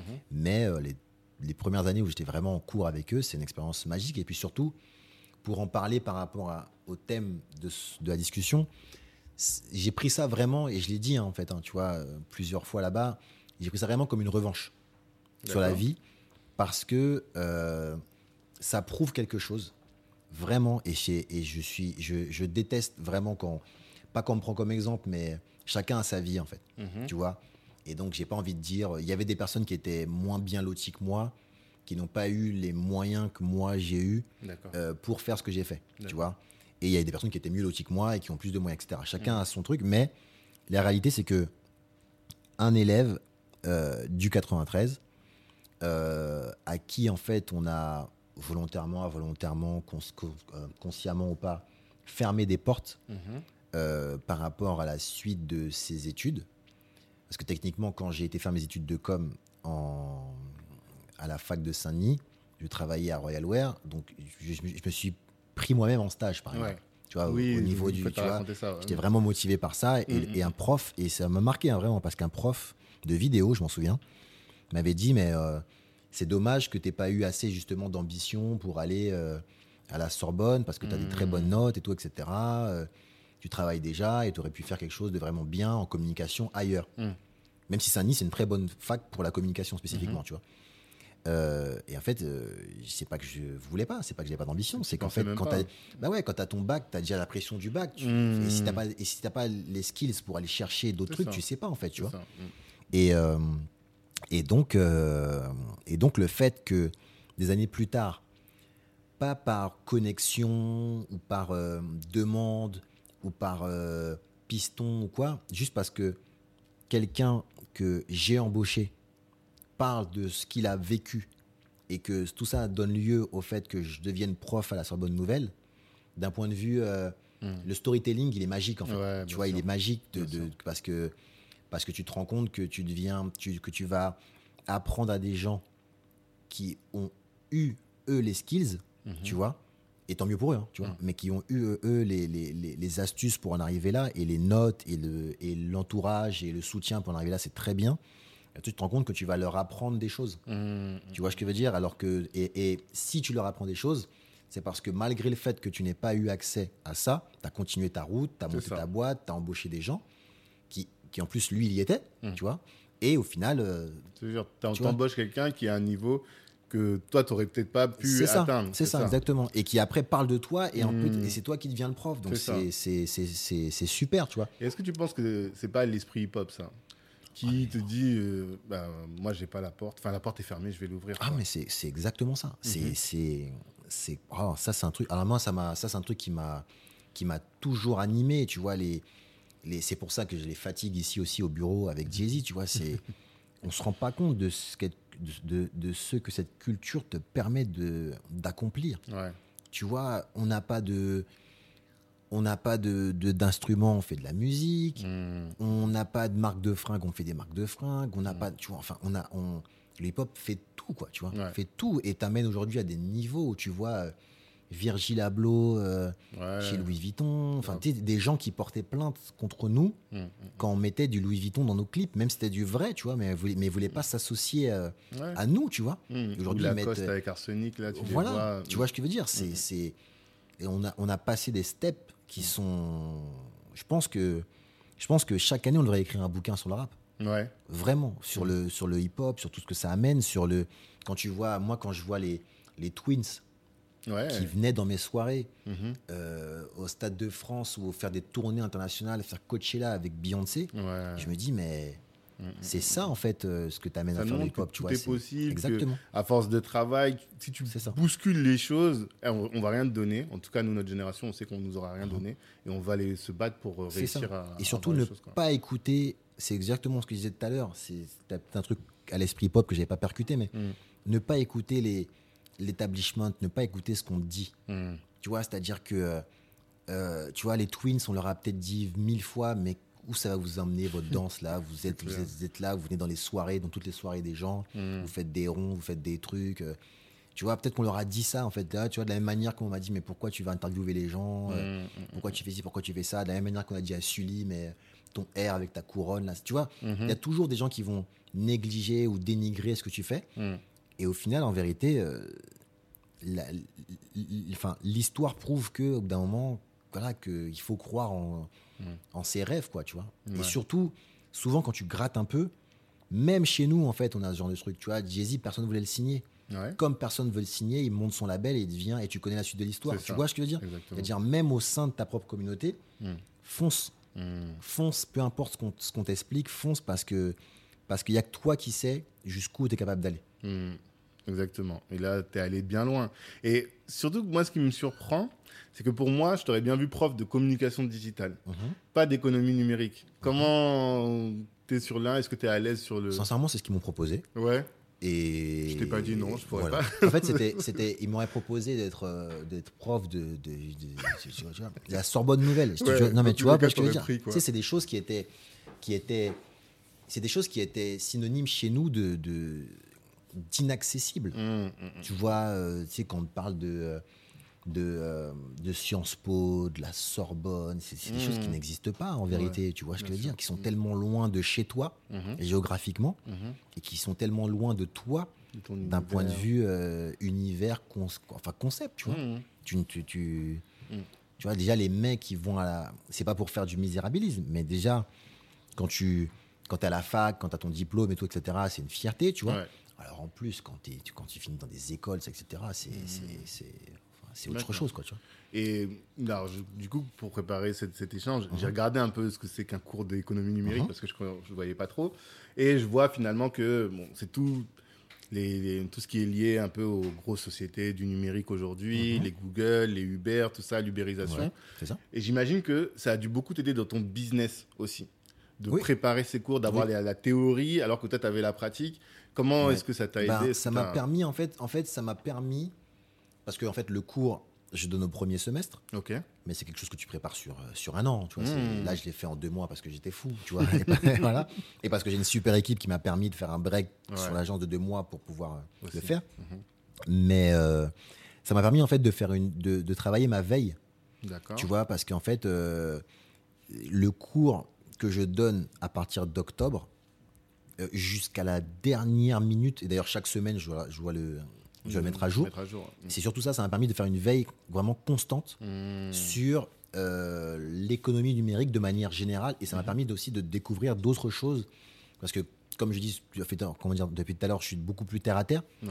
et ça m'a permis justement de me rapprocher de tout ce, de tout ce qui est euh, Startup Nation et etc etc tu vois. Ah, parce que justement c'est quelque chose que moi je ne je- ça ne m'intéressait pas. Ouais. parce que je considérais à tort Mm. que c'était uniquement du bullshit Ok. tu vois ce que je veux dire. Alors qu'en réalité, il y a une économie concrète qui se crée, etc. Et en Mmh. étudiant ça, ça m'a permis de, de, de quoi, co- comme je dis, travailler ma veille euh, pour se me rendre compte qu'il y a vraiment des choses. euh, et tu vois, par exemple, euh, là, je, je vais devoir modifier mon cours parce que Jeff Bezos n'est plus patron Ouais. d'Amazon. Tu vois, ça, Exactement. Mm. ça bouge. Et donc, qui est celui qui le remplace Donc, bah, je- enfin, vais devoir aller chercher des informations sur Mm. le gars qui le remplace, dont on ne Ouais. parlait pas. Enfin, tu vois, il y a sûr. plein de choses comme ça à, Mhm. à mettre à jour et ça te permet de.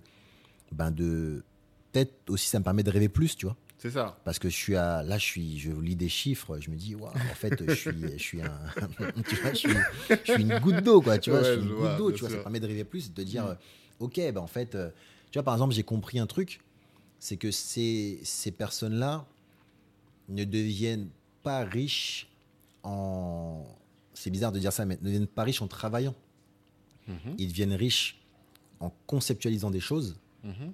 une fois, D'accord. sauf qu'en fait, ils ont conceptualisé quelque chose qui, qui est infini, en fait. Qui est scalable, tu veux dire tu vois, voilà, mais au-delà de scalable, Mhm. les, je vais faire ça vraiment de manière mathématique et c'est pas le cas en réalité, mais Google, ils ont inventé une barre de recherche Ouais. Et ensuite, après, derrière, c'est nous qui alimentons cette barre de recherche avec nos recherches, avec nos, nos, quand on clique sur le bon lien pour dire quelle est la couleur de nanana, Mhm. quand tu cliques sur le bon lien qui t'amène à la bonne réponse, Mhm. c'est toi qui travailles pour eux en réalité. Et c'est, tu vois, ce genre de move Mhm. qui, qui, qui- quand, quand tu étudies ça de manière universitaire, ça, ça, ça t'ouvre des parties de ton cerveau qui n'existaient pas. Parce que toi, en fait, en tant que, en tant que personne concrète qui a grandi dans un milieu où les gens travaillent, Mhm. tu ne te doutes pas que tu peux gagner de l'argent, entre guillemets, sans travailler. Mhm. Tu l'apprends, ça, en fait, en, en côtoyant et en étudiant ce genre de personnes. Mhm. Tu vois, euh, euh, euh, des. des, des, des, euh, T'as du concret comme Tesla, comme etc. Mais tu as aussi plein d'inventions qui, en fait, s'alimentent elles-mêmes. Tu vois. Facebook, par exemple, il travaille tous les jours à Facebook, il crée Ouais, des innovations, etc. cadre et tout, mais, Mais en fait, il a conceptualisé quelque chose ouais. les qui, en fait, utilisateurs qui, qui voilà, vivre le qui s'alimente, tu vois ce que je veux dire. Et en fait, tu ne deviens pas riche en travaillant. Tu Mhm. ne deviens jamais riche, Ouais. comme on entend nous en termes de richesse, en travaillant, en faisant, euh, Mm. en fabriquant des lunettes et en vendant des lunettes. C'est comme Kiyosaki qui disait tant qu'entre travail. Là, c'est encore autre chose finalement, toi. Ce dont tu parles, c'est. euh, par exemple, quand tu vends tes formations Mhm. sur le campus, tu crées une formation Voilà. et euh, cette formation, elle va être vendue à des millions de Exactement. personnes. Et, mais toi, tu as mis que peut-être une heure à faire voilà. la formation. Et tu euh, t'alimentes tout ça. Et mais ça, en fait, tu ne sais pas. Toi, tu vas devenir prof. Ouais. Et tu vas devenir prof. Et de telle heure à telle heure, tu vas travailler. Mhm. Et on va dire ton salaire, Mhm. c'est ça. Mhm. Ça, c'est la. Là, ça, c'est l'économie de base que tu connais quand tu nais là où on est, quand Ouais. tu es élevé par des parents comme les nôtres, tu vois. Mais en fait, il y a toute une autre économie qui est justement, comme tu le dis, d'écrire une formation, peut-être d'écrire un bouquin Ouais. ou, une, ou, ou- ou- ou- ou, quelque chose euh, en ligne Mhm. qui va après se, se vendre pendant que tu dors, quoi, par exemple. Mhm. Toi, tu vas dormir, t'as as vendu 10 bouquins, t'es content. Ouais. Enfin, tu vois, non, mais tu vois, c'est. Oui, c'est un autre game en voilà, fait. exactement, ça. exactement. Ça me permet de m'élever à ce niveau-là. D'ouvrir le champ des possibles encore Exactement. une fois, quoi. Exactement. L'ambition, on y retourne toujours. Ouais. Voilà. Donner des nouvelles ambitions au final. Exactement. D'accord. Et hum, alors, bah, du coup, l'autre point que je voulais voir avec toi, c'est l'Afrique. Mhm. Parce que quelqu'un m'a dit une phrase, je sais pas si tu connais Daniel Yerso, peut-être comme maintenant tu es dans le la Startup Nation. En fait, c'est le président de- d'un réseau qui s'appelle Outremer Network D'accord, oui. et il dirige un programme à, à Station F. Mhm. Et donc, je l'ai enregistré dans un épisode qui sort demain d'ailleurs. Et il m'a dit une phrase assez violente. Il dit euh, il faut qu'on se remette au, on se remette au commerce triangulaire. Tu vois? Lui, c'est un entier. hein. C'est violent quand C'est même. violent, oui, c'est vraiment violent. Mais après, il explique. Après, il ajoute à l'envers. Il dit euh, quand on est aux Antilles, on n'a pas de euh, profondeur de marché. Parce Mhm. que les Antilles, c'est tout petit et t'as pas beaucoup. Quand tu fais un business, en réalité, tu vas limiter. Mhm. Et lui, ce qu'il dit, c'est que on prend les skills et tout le savoir qu'on a appris, même parfois les fonds qu'on a appris en France, Mhm. en métropole plutôt, on fait la, le but En, hexagone. en, en hexagone. On reprend souvent là-dessus à la. Ouais, 88. ouais, non, mais t'as raison. En hexagone, dans l'hexagone. Et ensuite, on fait le test en- aux Antilles, Mhm. en Outre-mer plutôt. Et ensuite, la profondeur de marché, on va la trouver en Afrique. Et donc, on fait le, le chemin inverse de celui qu'on a fait au départ, Mhm. en utilisant l'Occident pour aller ensuite travailler en Afrique et ne pas travailler en tant que colon, mais plutôt en tant que. Il parlait du- d'humilité, enfin, je t'ai- je Mhm. t'inviterai à écouter le truc. Mais il dit qu'il n'y a pas de, de salut pour euh, un entier aujourd'hui s'il ne réfléchit pas en termes d'Afrique parce que le potentiel est important. Mhm. Et après, il met aussi tout ce qu'il y a d'historique de lien qu'il y a entre l'Afrique et, Mhm. euh, le, le continent et euh, les, les Outre-mer. Est-ce que toi, tu as déjà réfléchi à ça? Qu'est-ce qui fait que je sais que tu as des réflexions pour l'Afrique Qu'est-ce qui fait que tu te lances là-bas?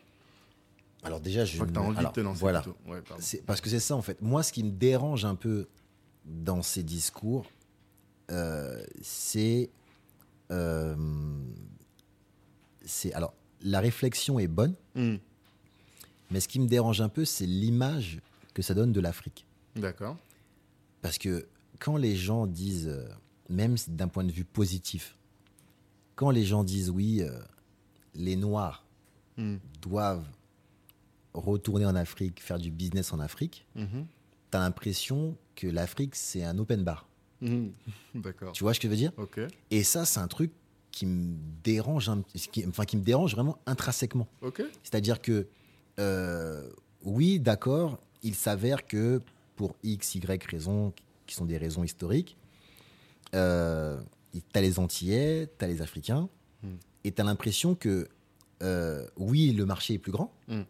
mais, euh, mais c'est pas parce que tu vas débarquer là-bas avec euh, un savoir-faire, avec, avec des skills, avec un business, que parce que, par exemple, tu es un noir antillais, que tu vas débarquer en Afrique qui- et que les gens doivent Hmm, ou vont hmm. ou ne vont pas, peut-être, je sais pas, tu vois ce qui va se passer, mais t'accueillir avec euh, genre, euh, viens, Mm. ramène ton business, tu vois. D'accord. Euh, tu vois, il y a un moment en fait où, euh, où on peut pas, on peut pas vendre à la diaspora un comportement que l'on reproche à des personnes qui sont venues s'installer en Afrique Mhm. sans poser euh, de questions et euh, qui, qui- qui- enfin, qui sont venus justement s'imposer en Afrique. On peut pas refaire le même schéma Mhm. que euh, ce qui nous a dérangé, enfin ce qui a dérangé entre guillemets les personnes d'Afrique, tu vois, qui y vivent et ou, ou- ou, ou qui viennent plus directement que, que- que les Caribéens, tu vois, Mhm. et en disant on va refaire la même chose parce que c'est autant une réflexion colonialiste Mhm. que ce qui s'est passé au temps des colonies en fait, tu vois ce que je veux dire ou pas Mhm. Ce qu'il faut créer, c'est des partenariats, Mhm. c'est euh, des visites, c'est des échanges, c'est un vécu, c'est une collaboration, D'accord. tu vois. Mais euh, il y a un nouveau truc là qui arrive, tu vois. Et, et vraiment, c'est un truc qui me, qui me dérange parce que, euh, parce que j'y étais en fait. Tu vois, la première fois que j'étais au Sénégal, c'était pour donner des cours. euh, des Avec cours la euh, place. exactement avec la place tu vois des, des cours euh, au, au sujet de Facebook etc etc Mhm.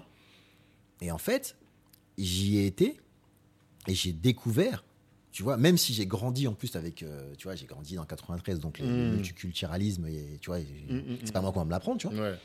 mais j'ai tu vois j'ai découvert un pays j'ai découvert des, des, des, des choses quoi de la Mhm. même manière que quand lorsque j'ai été euh, euh, tu vois euh, à Los Angeles j'ai découvert des choses. Lorsque j'ai été à l'autre bout du monde euh, en Asie j'ai découvert des choses etc etc tu vois. Et là tu as l'impression que le nouveau le nouveau mode d'emploi Mhm. c'est viens faire du business Mhm. en Afrique. Mhm. tu vois déjà même le terme en Afrique c'est- comme quand on dit en Europe. En Europe c'est où? En Afrique c'est où? Tu vois Ouais, quand tu vas aller en Allemagne tu vas pas en France. Quand tu vas au. Sénégal tu vas pas en Côte d'Ivoire. Tu vas pas tu vois ce que je veux dire? Ouais, je vois et, très et justement, moi, je pense qu'il faut un peu. euh, il faut garder le côté positif de la phrase parce que c'est très bien. Mhm. mais il faut un peu mettre un peu un bémol là-dessus d'un point de vue concret parce que quand un, quand un penseur te le dit, c'est beau. Mhm. Tu vois, un mec qui va faire de grands discours en disant oui, il faut que nos frères antillais euh, retrouvent euh, les frères africains, etc. C'est beau, c'est une belle pensée, c'est un beau discours, c'est machin. Mm. Mais quand un entrepreneur te le dit, je trouve ça grave. D'accord. Parce que tu peux pas juste dire aux gens Bonjour, monsieur, messieurs et dames, euh, vous êtes là depuis X années, Mm. je suis antillais, je suis noir, je vais monter un business, point. Mhm. Tu vois, c'est, c'est... en tant qu'entrepreneur, tu peux pas dire ça. D'accord. Tu vois, moi, quand j'ai dû faire, euh, quand j'ai monté environnement, bah, il y avait des gens qui étaient déjà sur le milieu de la pop. J'ai dû faire mes classes, j'ai dû avoir mes échecs, j'ai dû Mm. faire ma place dans ce milieu-là. Mhm. Tu peux pas dire juste parce que tu es noir, que tu es caribéen, que tu es tout ce que tu veux, que tu vas venir en Afrique et dire ouais, euh, comme j'ai fait des, euh, comme j'ai été euh, à Paris, en France ou peu importe, Mhm. j'ai des skills, j'arrive et je vais m'installer. Mm. Moi, c'est un truc qui me dérange d'un point de vue stratégie. Ok. En fait, quelle est la stratégie? Mm. C'est ça en fait qu'il faut qu'on se pose tous comme question par rapport à la manière de d'investir sur un lieu donné, si on doit investir sur un lieu donné, tu vois, Mhm. que ça soit le Sénégal, la Côte d'Ivoire, d'autres pays anglophones, etc. Mais pas arriver en, en conquérant. Hmm. On est le fruit de ça, nous, en tant qu'Antillais, on est le fruit de ça. On est le fruit de personnes qui sont venues en conquérant sur un territoire Mhm. et qui ont carrément euh, rendu les, les- les- les- qui ont fait de, de personnes humaines des marchandises. Mhm. On peut pas, nous, des années plus tard, des décennies plus tard, redébarquer en, en- en Afrique et dire oui, on va, on, on va s'installer, point. Hmm. Non, peut-être, euh, bonjour, j'ai des, un savoir-faire, Ouais. j'ai un marché qui est plus petit que le vôtre. Mhm. Est-ce que nous pouvons discuter Mm. afin d'échanger sur une éventuelle collaboration si ma présence, d'un point de vue business, euh, est opportune Hmm. et intéressante pour vous et si on peut échanger des, des choses? D'accord. Parce que si c'est pas ça, je vois pas de quelle manière on peut le faire de manière respectueuse. Mhm. Et je pense que s'il y a un truc dont l'Afrique, de manière générale, là j'utilise vraiment le terme Afrique de manière générale, a manqué, c'est bien le respect. Mhm. Tu vois ce que je veux dire? Ouais. Donc si nous, on vient avec les mêmes a priori que, que, que les gens qui sont déjà venus s'installer là-bas, en fait, on, on recrée la même chose. Mm. Est-ce que derrière, qu'est- qu'est-ce qui va se passer une fois qu'on aura fait ça? Qu'est-ce qui va se dérouler? Est-ce que ça va être réinvesti là-bas Mhm. Parce que si moi, je viens, un exemple concret, moi, je viens avec mes, mon savoir-faire communication. Ouais. Si je viens bosser avec des artistes sénégalais, mais qu'au final, euh, je viens, je prends, euh, je leur fais un devis, je leur fais une facture, je prends l'argent et l'argent revient ici à Paris de manière brute. hein. Je fais Ouais, ça de manière ouais. brute parce qu'on va pas tout expliquer, tu vois, Hmm, hmm, de manière brute. Mais en fait, est-ce que c'est c'est ça en fait ma collaboration? C'est c'est- Tu vois ce que je veux dire? Si je fais pas venir euh, comme la place l'a fait avec moi, si je fais pas venir des gens pour euh, monter des studios, monter des choses, faire des. Est-ce que c'est ça en fait que. Et après, je pourrais te dire quand on va se revoir dans un an pour une interview, oui, c'est super, j'ai monté un, Mhm. un truc. Si c'est si j'envoie euh, mes équipes d'ici pour bosser là-bas Mhm. sans former les gens de là-bas, sans rien faire, sans, Mhm. tu vois, en achetant une maison euh, qui serait euh, à l'écart de la vie culturelle de telle ou telle ville, Mhm. sans jamais échanger avec les gens, juste en étant un lien par rapport à ce que moi je fais à Paris. Ouais. C'est ça, en fait, investir euh, sur le Mhm. continent africain, c'est ça, investir au Sénégal, c'est ça, investir en Côte d'Ivoire. Mhm. C'est- c'est- Enfin, tu vois, Ouais, on ouais. peut pas lancer des phrases comme ça. Il faut qu'il y ait une stratégie. D'accord. Et sans stratégie, on ne fera que re- Hmm. refaire ce qui a déjà mis l'Afrique à mal et c'est pas Et possible. surtout une stratégie qui soit respectueuse de, euh, du continent, respectueuse et qui soit dans le. Je sais pas si on peut parler de co-développement parce que là on est vraiment sur des, des concepts, mais Mhm. qui soit, on peut le dire quand même, dans euh, apporter quelque chose et euh, être utile aussi. C'est ça. C'est ça. que tu veux Et dire. surtout, et surtout, encore une fois, c'est pas euh, c'est pas ouvert à tous, Mhm. tu vois. Et c'est pas péjoratif ce que je dis, hein. Mm. C'est- mais c'est pas autant autant pour la pour les pour les, les, les Français d'origine africaine, autant pour les Caribéens, autant pour d'autres personnes, Mm. euh, c'est pas en fait. euh, Il y a des gens là-bas, en fait. Tu vois, tu vois, Oui. mais tu vois, non, mais tu vois, c'est ça que je veux dire. Je En fait, c'est- d'accord, mais en je même sais pas temps- comment trouver les mots parce que c'est un truc qui me qui m'émeut un peu, tu vois. D'accord. Mais en fait, tu as l'impression que les gens débarquent là-bas Mm. et en, en- sans prendre en compte les habitants et les entrepreneurs de chaque pays. D'accord. Tu vois ce que je veux dire? Il y a déjà des entrepreneurs là-bas. Moi, la rigueur, demain, si, comme je l'ai fait en Guadeloupe, par exemple, moi, Mhm. je suis originaire de Marie-Galante. Ouais. Mes parents ont grandi là-bas. Mhm. Euh, moi, je suis un pur produit euh, du 93. J'ai Mhm. grandi ici, même si j'ai beaucoup de liens avec Marie-Galante. J'y vais tous les ans, etc. tu vois. Mais je suis pas, un- j'ai pas vécu là-bas. Quand j'ai décidé de monter une, une société en Guadeloupe, je me suis associé avec des gens qui vivent, qui, qui, qui respirent, qui, qui connaissent la Guadeloupe. Tu vois Mhm. pas ce que je veux dire Ouais. C'est des gens compétents. Mhm. Et, et- et en plus de ça, ils ont les skills par rapport au lieu où on voulait. Je suis Mhm. pas arrivé, ce que j'aurais pu faire, hein, en louant un bureau en Guadeloupe, en me disant, alors que entre guillemets, c'est chez moi. Ouais. Tu vois Je me suis pas arrivé en, en louant un bureau en Guadeloupe, en envoyant mon équipe là-bas et en disant, oui, on va arriver, on va monter un truc. C'est pas comme ça que ça se passe. Quand tu sais que tu es entrepreneur réellement, Mhm. c'est pas comme ça que ça se passe. Et je vois pas pourquoi, en fait, on, on fantasme. Et en fait, en faisant ça, je trouve qu'on. Comment on appelle ça? Je trouve qu'on diminue l'importance des entrepreneurs des pays d'Afrique. En disant oui, on va tous débarquer un matin parce qu'on est trop fort, on est trop intelligent, on a des euros dans la poche. Je trouve qu'on dénigre en fait les entrepreneurs Mhm. qui, eux, font le taf tous les jours D'accord. avec, tu vois, l'ambition qu'ils ont, les moyens qu'ils ont, le marché qu'ils ont. Mais il y a déjà des gens là-bas. Mhm. Donc pourquoi en fait plutôt que de dire qu'on va que les Antillais doivent entreprendre là-bas, pourquoi en fait ne pas dire tout de suite qui veut entreprendre avec moi? C'est ça que je veux Mhm. savoir en fait, tu vois, qui veut qui veut, tu vois, pas Mhm. je vais. C'est ça en fait la formule qui est adéquate, je pense. Qui veut le faire Est-ce que je peux le faire avec vous? C'est pas euh, je, je vais le faire là-bas. Mais tu vois, c'est important, tu vois. Ouais, je vois très bien. En fait, c'est un positionnement. Et quand tu parles de stratégie, c'est une autre stratégie et une stratégie finalement qui a une vision plus respectueuse du continent. Ouais. C'est. Et, toi, même d'un point de vue business, hein, ce que je dis Mhm. là, c'est pas uniquement euh, de la démagogie, c'est même d'un point de vue business. Moi, Mhm. demain, je vais, comme je l'ai fait en Guadeloupe, je viens de te le dire, Mhm. demain, je vais décider d'ouvrir euh, euh, au, maximum, au maximum Japon. Ouais. Je vais, je vais- eh ben, il, il- enfin, il me faudra un, un japonais dans l'histoire. Mhm. Tu vois, quand Fred et Farid ont ouvert en Chine, Ouais. ils se sont associés avec euh, un entrepreneur compétent qui, qui, est, qui avait une vision internationale, etc. C'est une agence de com. euh, euh, Ouais, Fred. Enfin, pour ceux qui ne connaissent pas, Mhm. ils sont associés avec un mec là-bas, Mhm. de quelqu'un de compétent qui connaissait son pays, qui connaissait les, les us et coutumes. Donc, donc, en fait, l'Afrique, j'ai l'impression que tu n'as pas besoin de faire ça. tu vois, tu Non, peux venir et tu vois, non, non, voilà. C'est c'est une bonne manière de voir les choses. Je suis- C'est intéressant. Je suis d'accord avec toi et c'est intéressant, effectivement. Et donc, toi, ton projet, alors, du coup, pour l'Afrique, c'est Bah, justement, mon d'identifier projet- pour l'instant. Mon euh, projet, les- moi, j'en suis encore, Mhm. justement, à, à la pensée. Alors, je parlais de, tu vois, du, pense, du penseur et euh, du- de, de- de l'entrepreneur. Mhm. Pour le moment, je suis encore à la pensée. On travaille actuellement pour des labels euh, Sony Music Africa, Universal Music Africa.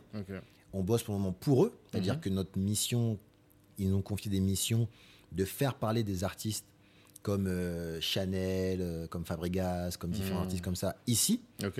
Mais tu vois, par exemple, euh, j'apprends. Mhm. Tu vois, j'apprends à, à mettre en avant des artistes, signer là-bas qui ont des structures. J'apprends à voir comment ça se passe. J'apprends à, à, à- à- à les différences de, je sais pas, de, de, de demande de retour, de rythme, de machin. Mais comme, Ouais. comme j'ai appris dans la pop, comme j'ai appris dans les musiques afro-caribéennes, tu vois, Oui, c'est juste a- un autre milieu, Voilà. une autre, un autre marché, j'apprends humblement en tant que prestataire. Mhm. Et quand j'aurais eu l'impression d'avoir compris Mm. les, les, les tenants et les aboutissants de tout ça, Mhm. j'irai euh, me proposer pour voir si je peux faire quelque chose. Mais pour le moment, c'est oui, c'est c'est juste euh, pour le coup. euh, tu vois, tout à l'heure, tu m'as parlé du hip-hop, ce que j'avais écrit quand j'avais été euh, au Sénégal via grâce à la place, Mhm. c'est que le hip-hop, parce que la place est le pr- premier centre culturel hip-hop en France Mhm. et à Paris. Et la place m'a envoyé là-bas. Et ce que, ce que j'ai trouvé magnifique, c'est que euh, pour remettre, tu vois, le, le commerce triangulaire dans la boucle, tu vois, Mhm. ce que j'avais écrit, c'est que c'est incroyable de se dire que voilà que des Afro-Américains Mhm. qui sont arrivés là d'une manière totalement, tu vois, triste Ouais. et, euh, et cruelle, Mhm. ont créé une culture qui s'est répandue à travers le monde. Et c'est cette culture-là qui, moi, à titre Mhm. personnel, le hip-hop m'amène en Afrique. Je trouve Ouais. ça magnifique Ouais, c'est vrai. tu vois, m'a fait poser le, vraiment mon, mon- mon- enfin, mon, mon premier pied en Afrique noire. Et je trouvais ça, Mhm. je trouvais ça ouf comme symbole, tu vois. Ouais, c'est vrai. Et, et voilà, voilà, donc euh, moi, pour le moment, j'apprends beaucoup. Mhm. Et surtout, je, tu vois, je, je, ouais, je suis vraiment en apprentissage. J'ai pas encore de projet entrepreneurial là-bas, Mhm. parce que justement, je pense qu'il faut euh, connaître euh, avant d'y aller. D'accord. Voilà.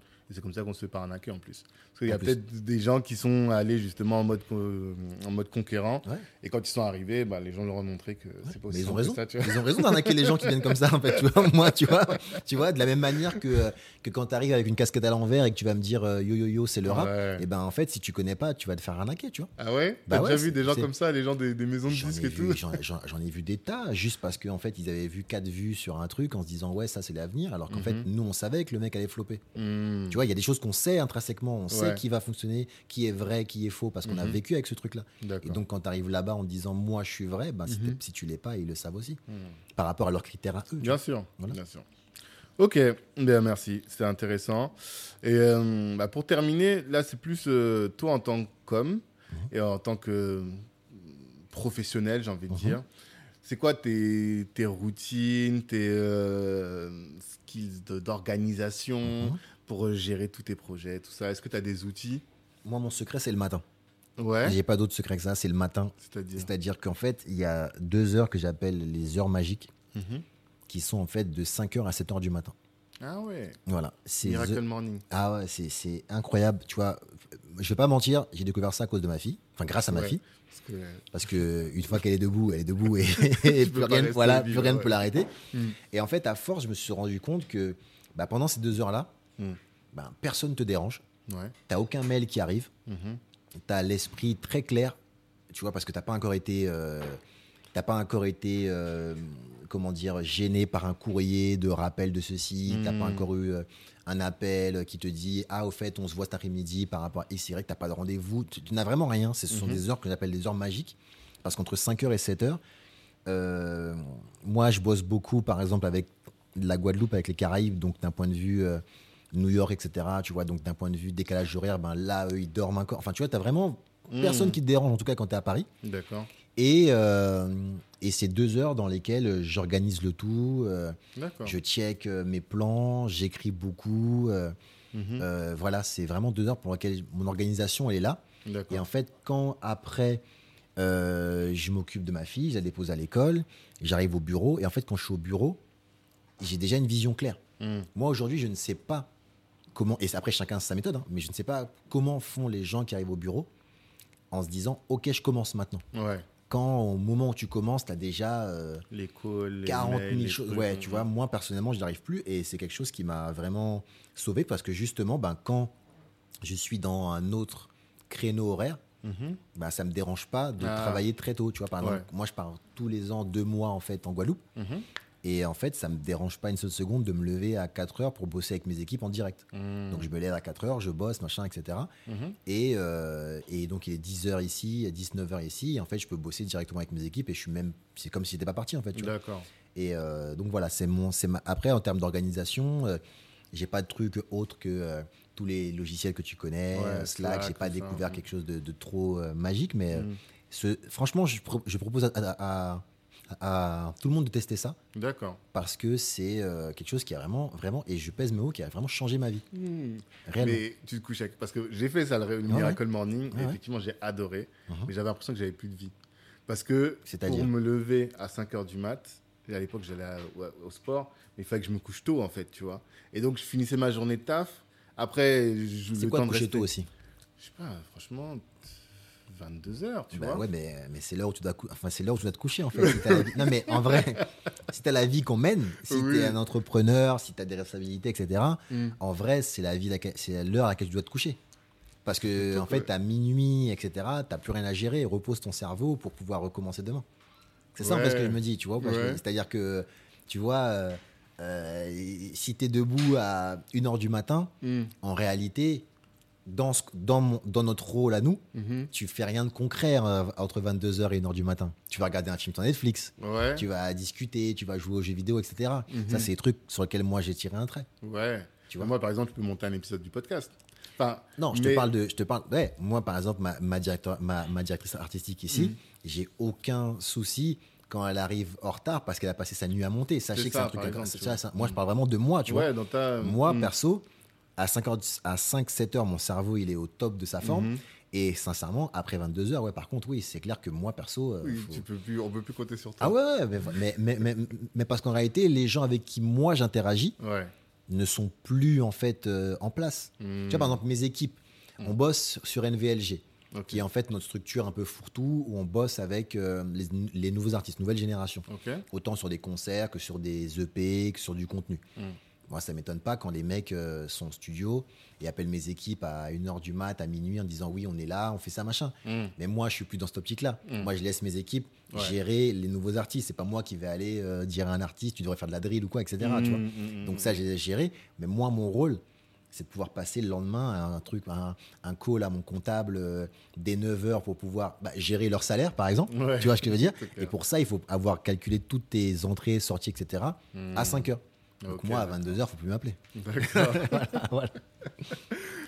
C'est une question d'organisation. En fait, C'est adapter le truc à ton. Mais ce que tu dis, c'est surtout d'avoir un temps de pilotage de toutes tes activités où il n'y a rien d'autre et ce jour-là, Ouais. à ce moment-là, tu es. Moi, c'est ces moments-là où, où- où j'ai eu mes meilleures euh, idées, euh, mes meilleures strates sur le long terme. Je peux Mhm. t'écrire une strate sur six mois, en deux heures, euh, Ouais. à ce moment-là, parce qu'en fait, il n'y a rien qui te dérange. Hmm, Vraiment, autant d'un point de vue perso que d'un point de vue euh, pro. Et ça, c'est quelque chose qui, qui en fait, quand tu atteins un certain niveau d'entrepreneuriat, Mhm. c'est quelque chose qui, qui, qui, qui, qui vaut cher, en fait. La, Mhm. la sérénité, la, le silence, le... parce Mhm. qu'il y a toujours quelqu'un. Là, je vais rallumer mon téléphone, tu vas voir. tu, vois, enfin, tu vois, il y a toujours quelqu'un Mm. qui. Et c'est pas mal, en fait. Il faut, faut même être content de ça, tu vois. parce que si t'as rien, ça veut dire que t'as Ah, pas de taf, tu vois pas je veux dire. Hmm. Mais il y a toujours quelqu'un qui va te poser une question, qui va te poser quelque chose, qui va te proposer quelque chose. Donc, euh, Hmm. il y a un moment, en fait, où il faut avoir des moments libres. Hmm. D'accord, très bien. Ok, ben, je pense qu'on a fait un grand Ouais, tour du propriétaire et c'était Ouais. hyper intéressant.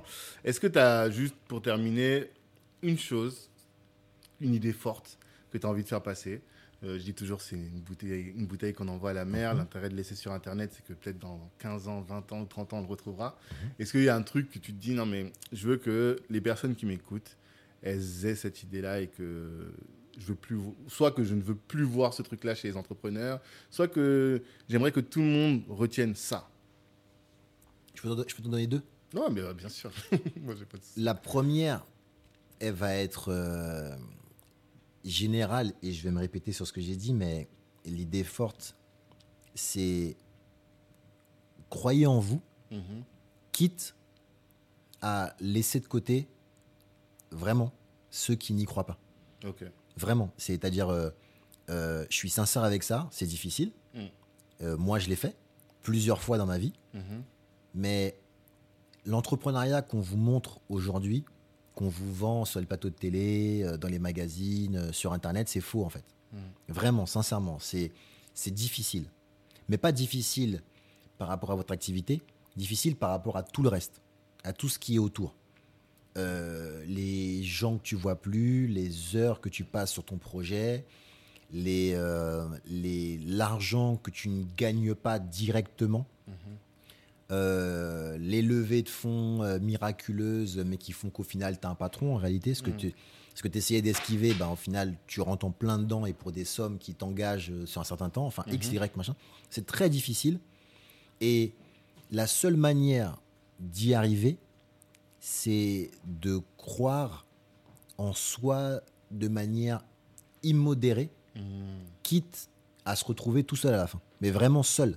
Et ça, Mhm. c'est quelque chose que très peu de gens peuvent, Assumer. peuvent assumer, peuvent accepter. Très peu de gens ont envie de se diriger vers, ça. Mhm. Mais tous les tous mes mentors, euh, tous mes mentors et tous les gens que j'ai pu suivre se sont retrouvés seuls avant, après la réussite, tout ce que tu veux, mais à la fin tu te retrouves seul. Mhm.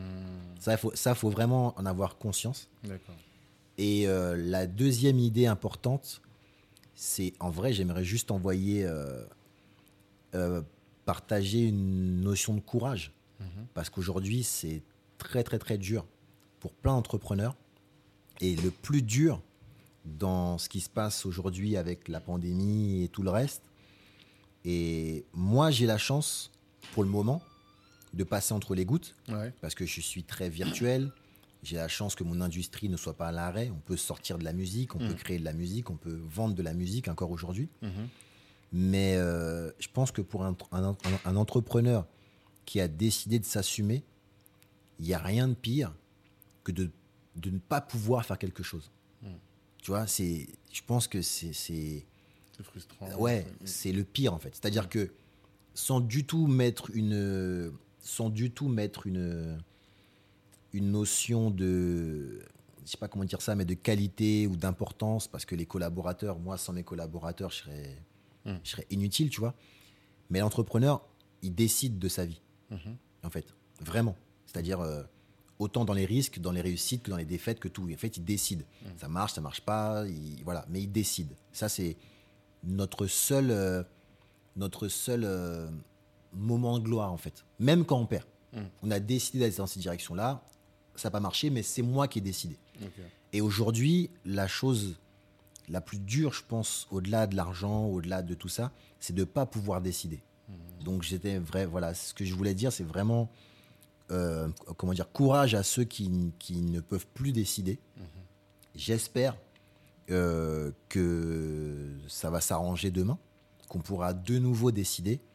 Mais euh, pour avoir un exemple vraiment concret et le plus triste, c'est d'ouvrir un restaurant, de le décorer, de, de, de, de choisir son chef, de choisir sa cuisine, de choisir ce ça, et ne pas pouvoir décider pour un restaurateur aujourd'hui de euh, l'heure où tu ouvres, de si tu ouvres, de, de- etc., de ce que tu sers. Je crois que c'est un truc que, perso, si franchement, les gens sont forts en France et ailleurs, hein, sont, sont- sont- en tout cas, moi je parle de ce que je connais, mais sont forts mentalement parce que, euh, waouh, moi, moi l'équivalent de ce qui se passe pour eux là aujourd'hui, pour moi, ça serait euh, s'il n'y avait plus Internet. Ouais. J'imagine. Tu vois, ça, c'est- voilà, Ouais, ouais, j'y ai- ouais. j'y ai réfléchi beaucoup. Tu vois, mon Mhm. équivalent, c'est ça. C'est s'il n'y avait plus Internet demain, si on coupait Internet. Mm. Et j'imagine une journée sans ça. Mm. Je me dis, waouh, franchement, euh, ça fait un an. Donc là, franchement, je, je voulais juste envoyer euh, beaucoup de respect, déjà, Mm. beaucoup de courage envers les gens qui sont dans cette situation-là. Mm-hmm. Parce que c'est, ça, ça- ça doit être très dur à vivre. Donc courage à, Mm. courage à eux. Voilà. Effectivement, courage. Courage à tous nos entrepreneurs. Euh, nous, on a plein d'adhérents, barbeurs. Euh, c'est dur. voilà. Voilà. vraiment dur. Ok. Ben, merci beaucoup, Alexis. Merci Vraiment. à toi, merci à Je toi. suis content d'avoir attendu tout ce temps parce qu'au final, euh, j'ai pas. C'était cool. ouais, oui, c'était cool. Ça en valait la peine. Et puis, bah, de la réussite. On te souhaite vraiment de la réussite. même, hein. tu as plein d'activités. Donc, je sais pas sur laquelle, mais dans l'ensemble, en tout cas. Sur Max que- Capital. Voilà. Comme ça, ça- Au Max ça Capital, c'est la holding, du coup. Exactement. Ok. Bah, qu'au au Max Capital devienne euh, l'équivalent de tes mentors. Ce C'est que- ça. C'est au moins ce qu'on te souhaite. Merci beaucoup. C'est normal. Et à nos auditeurs, bah, je vous dis rendez-vous vendredi prochain pour euh, un nouvel ambitieux. Ciao tout le monde.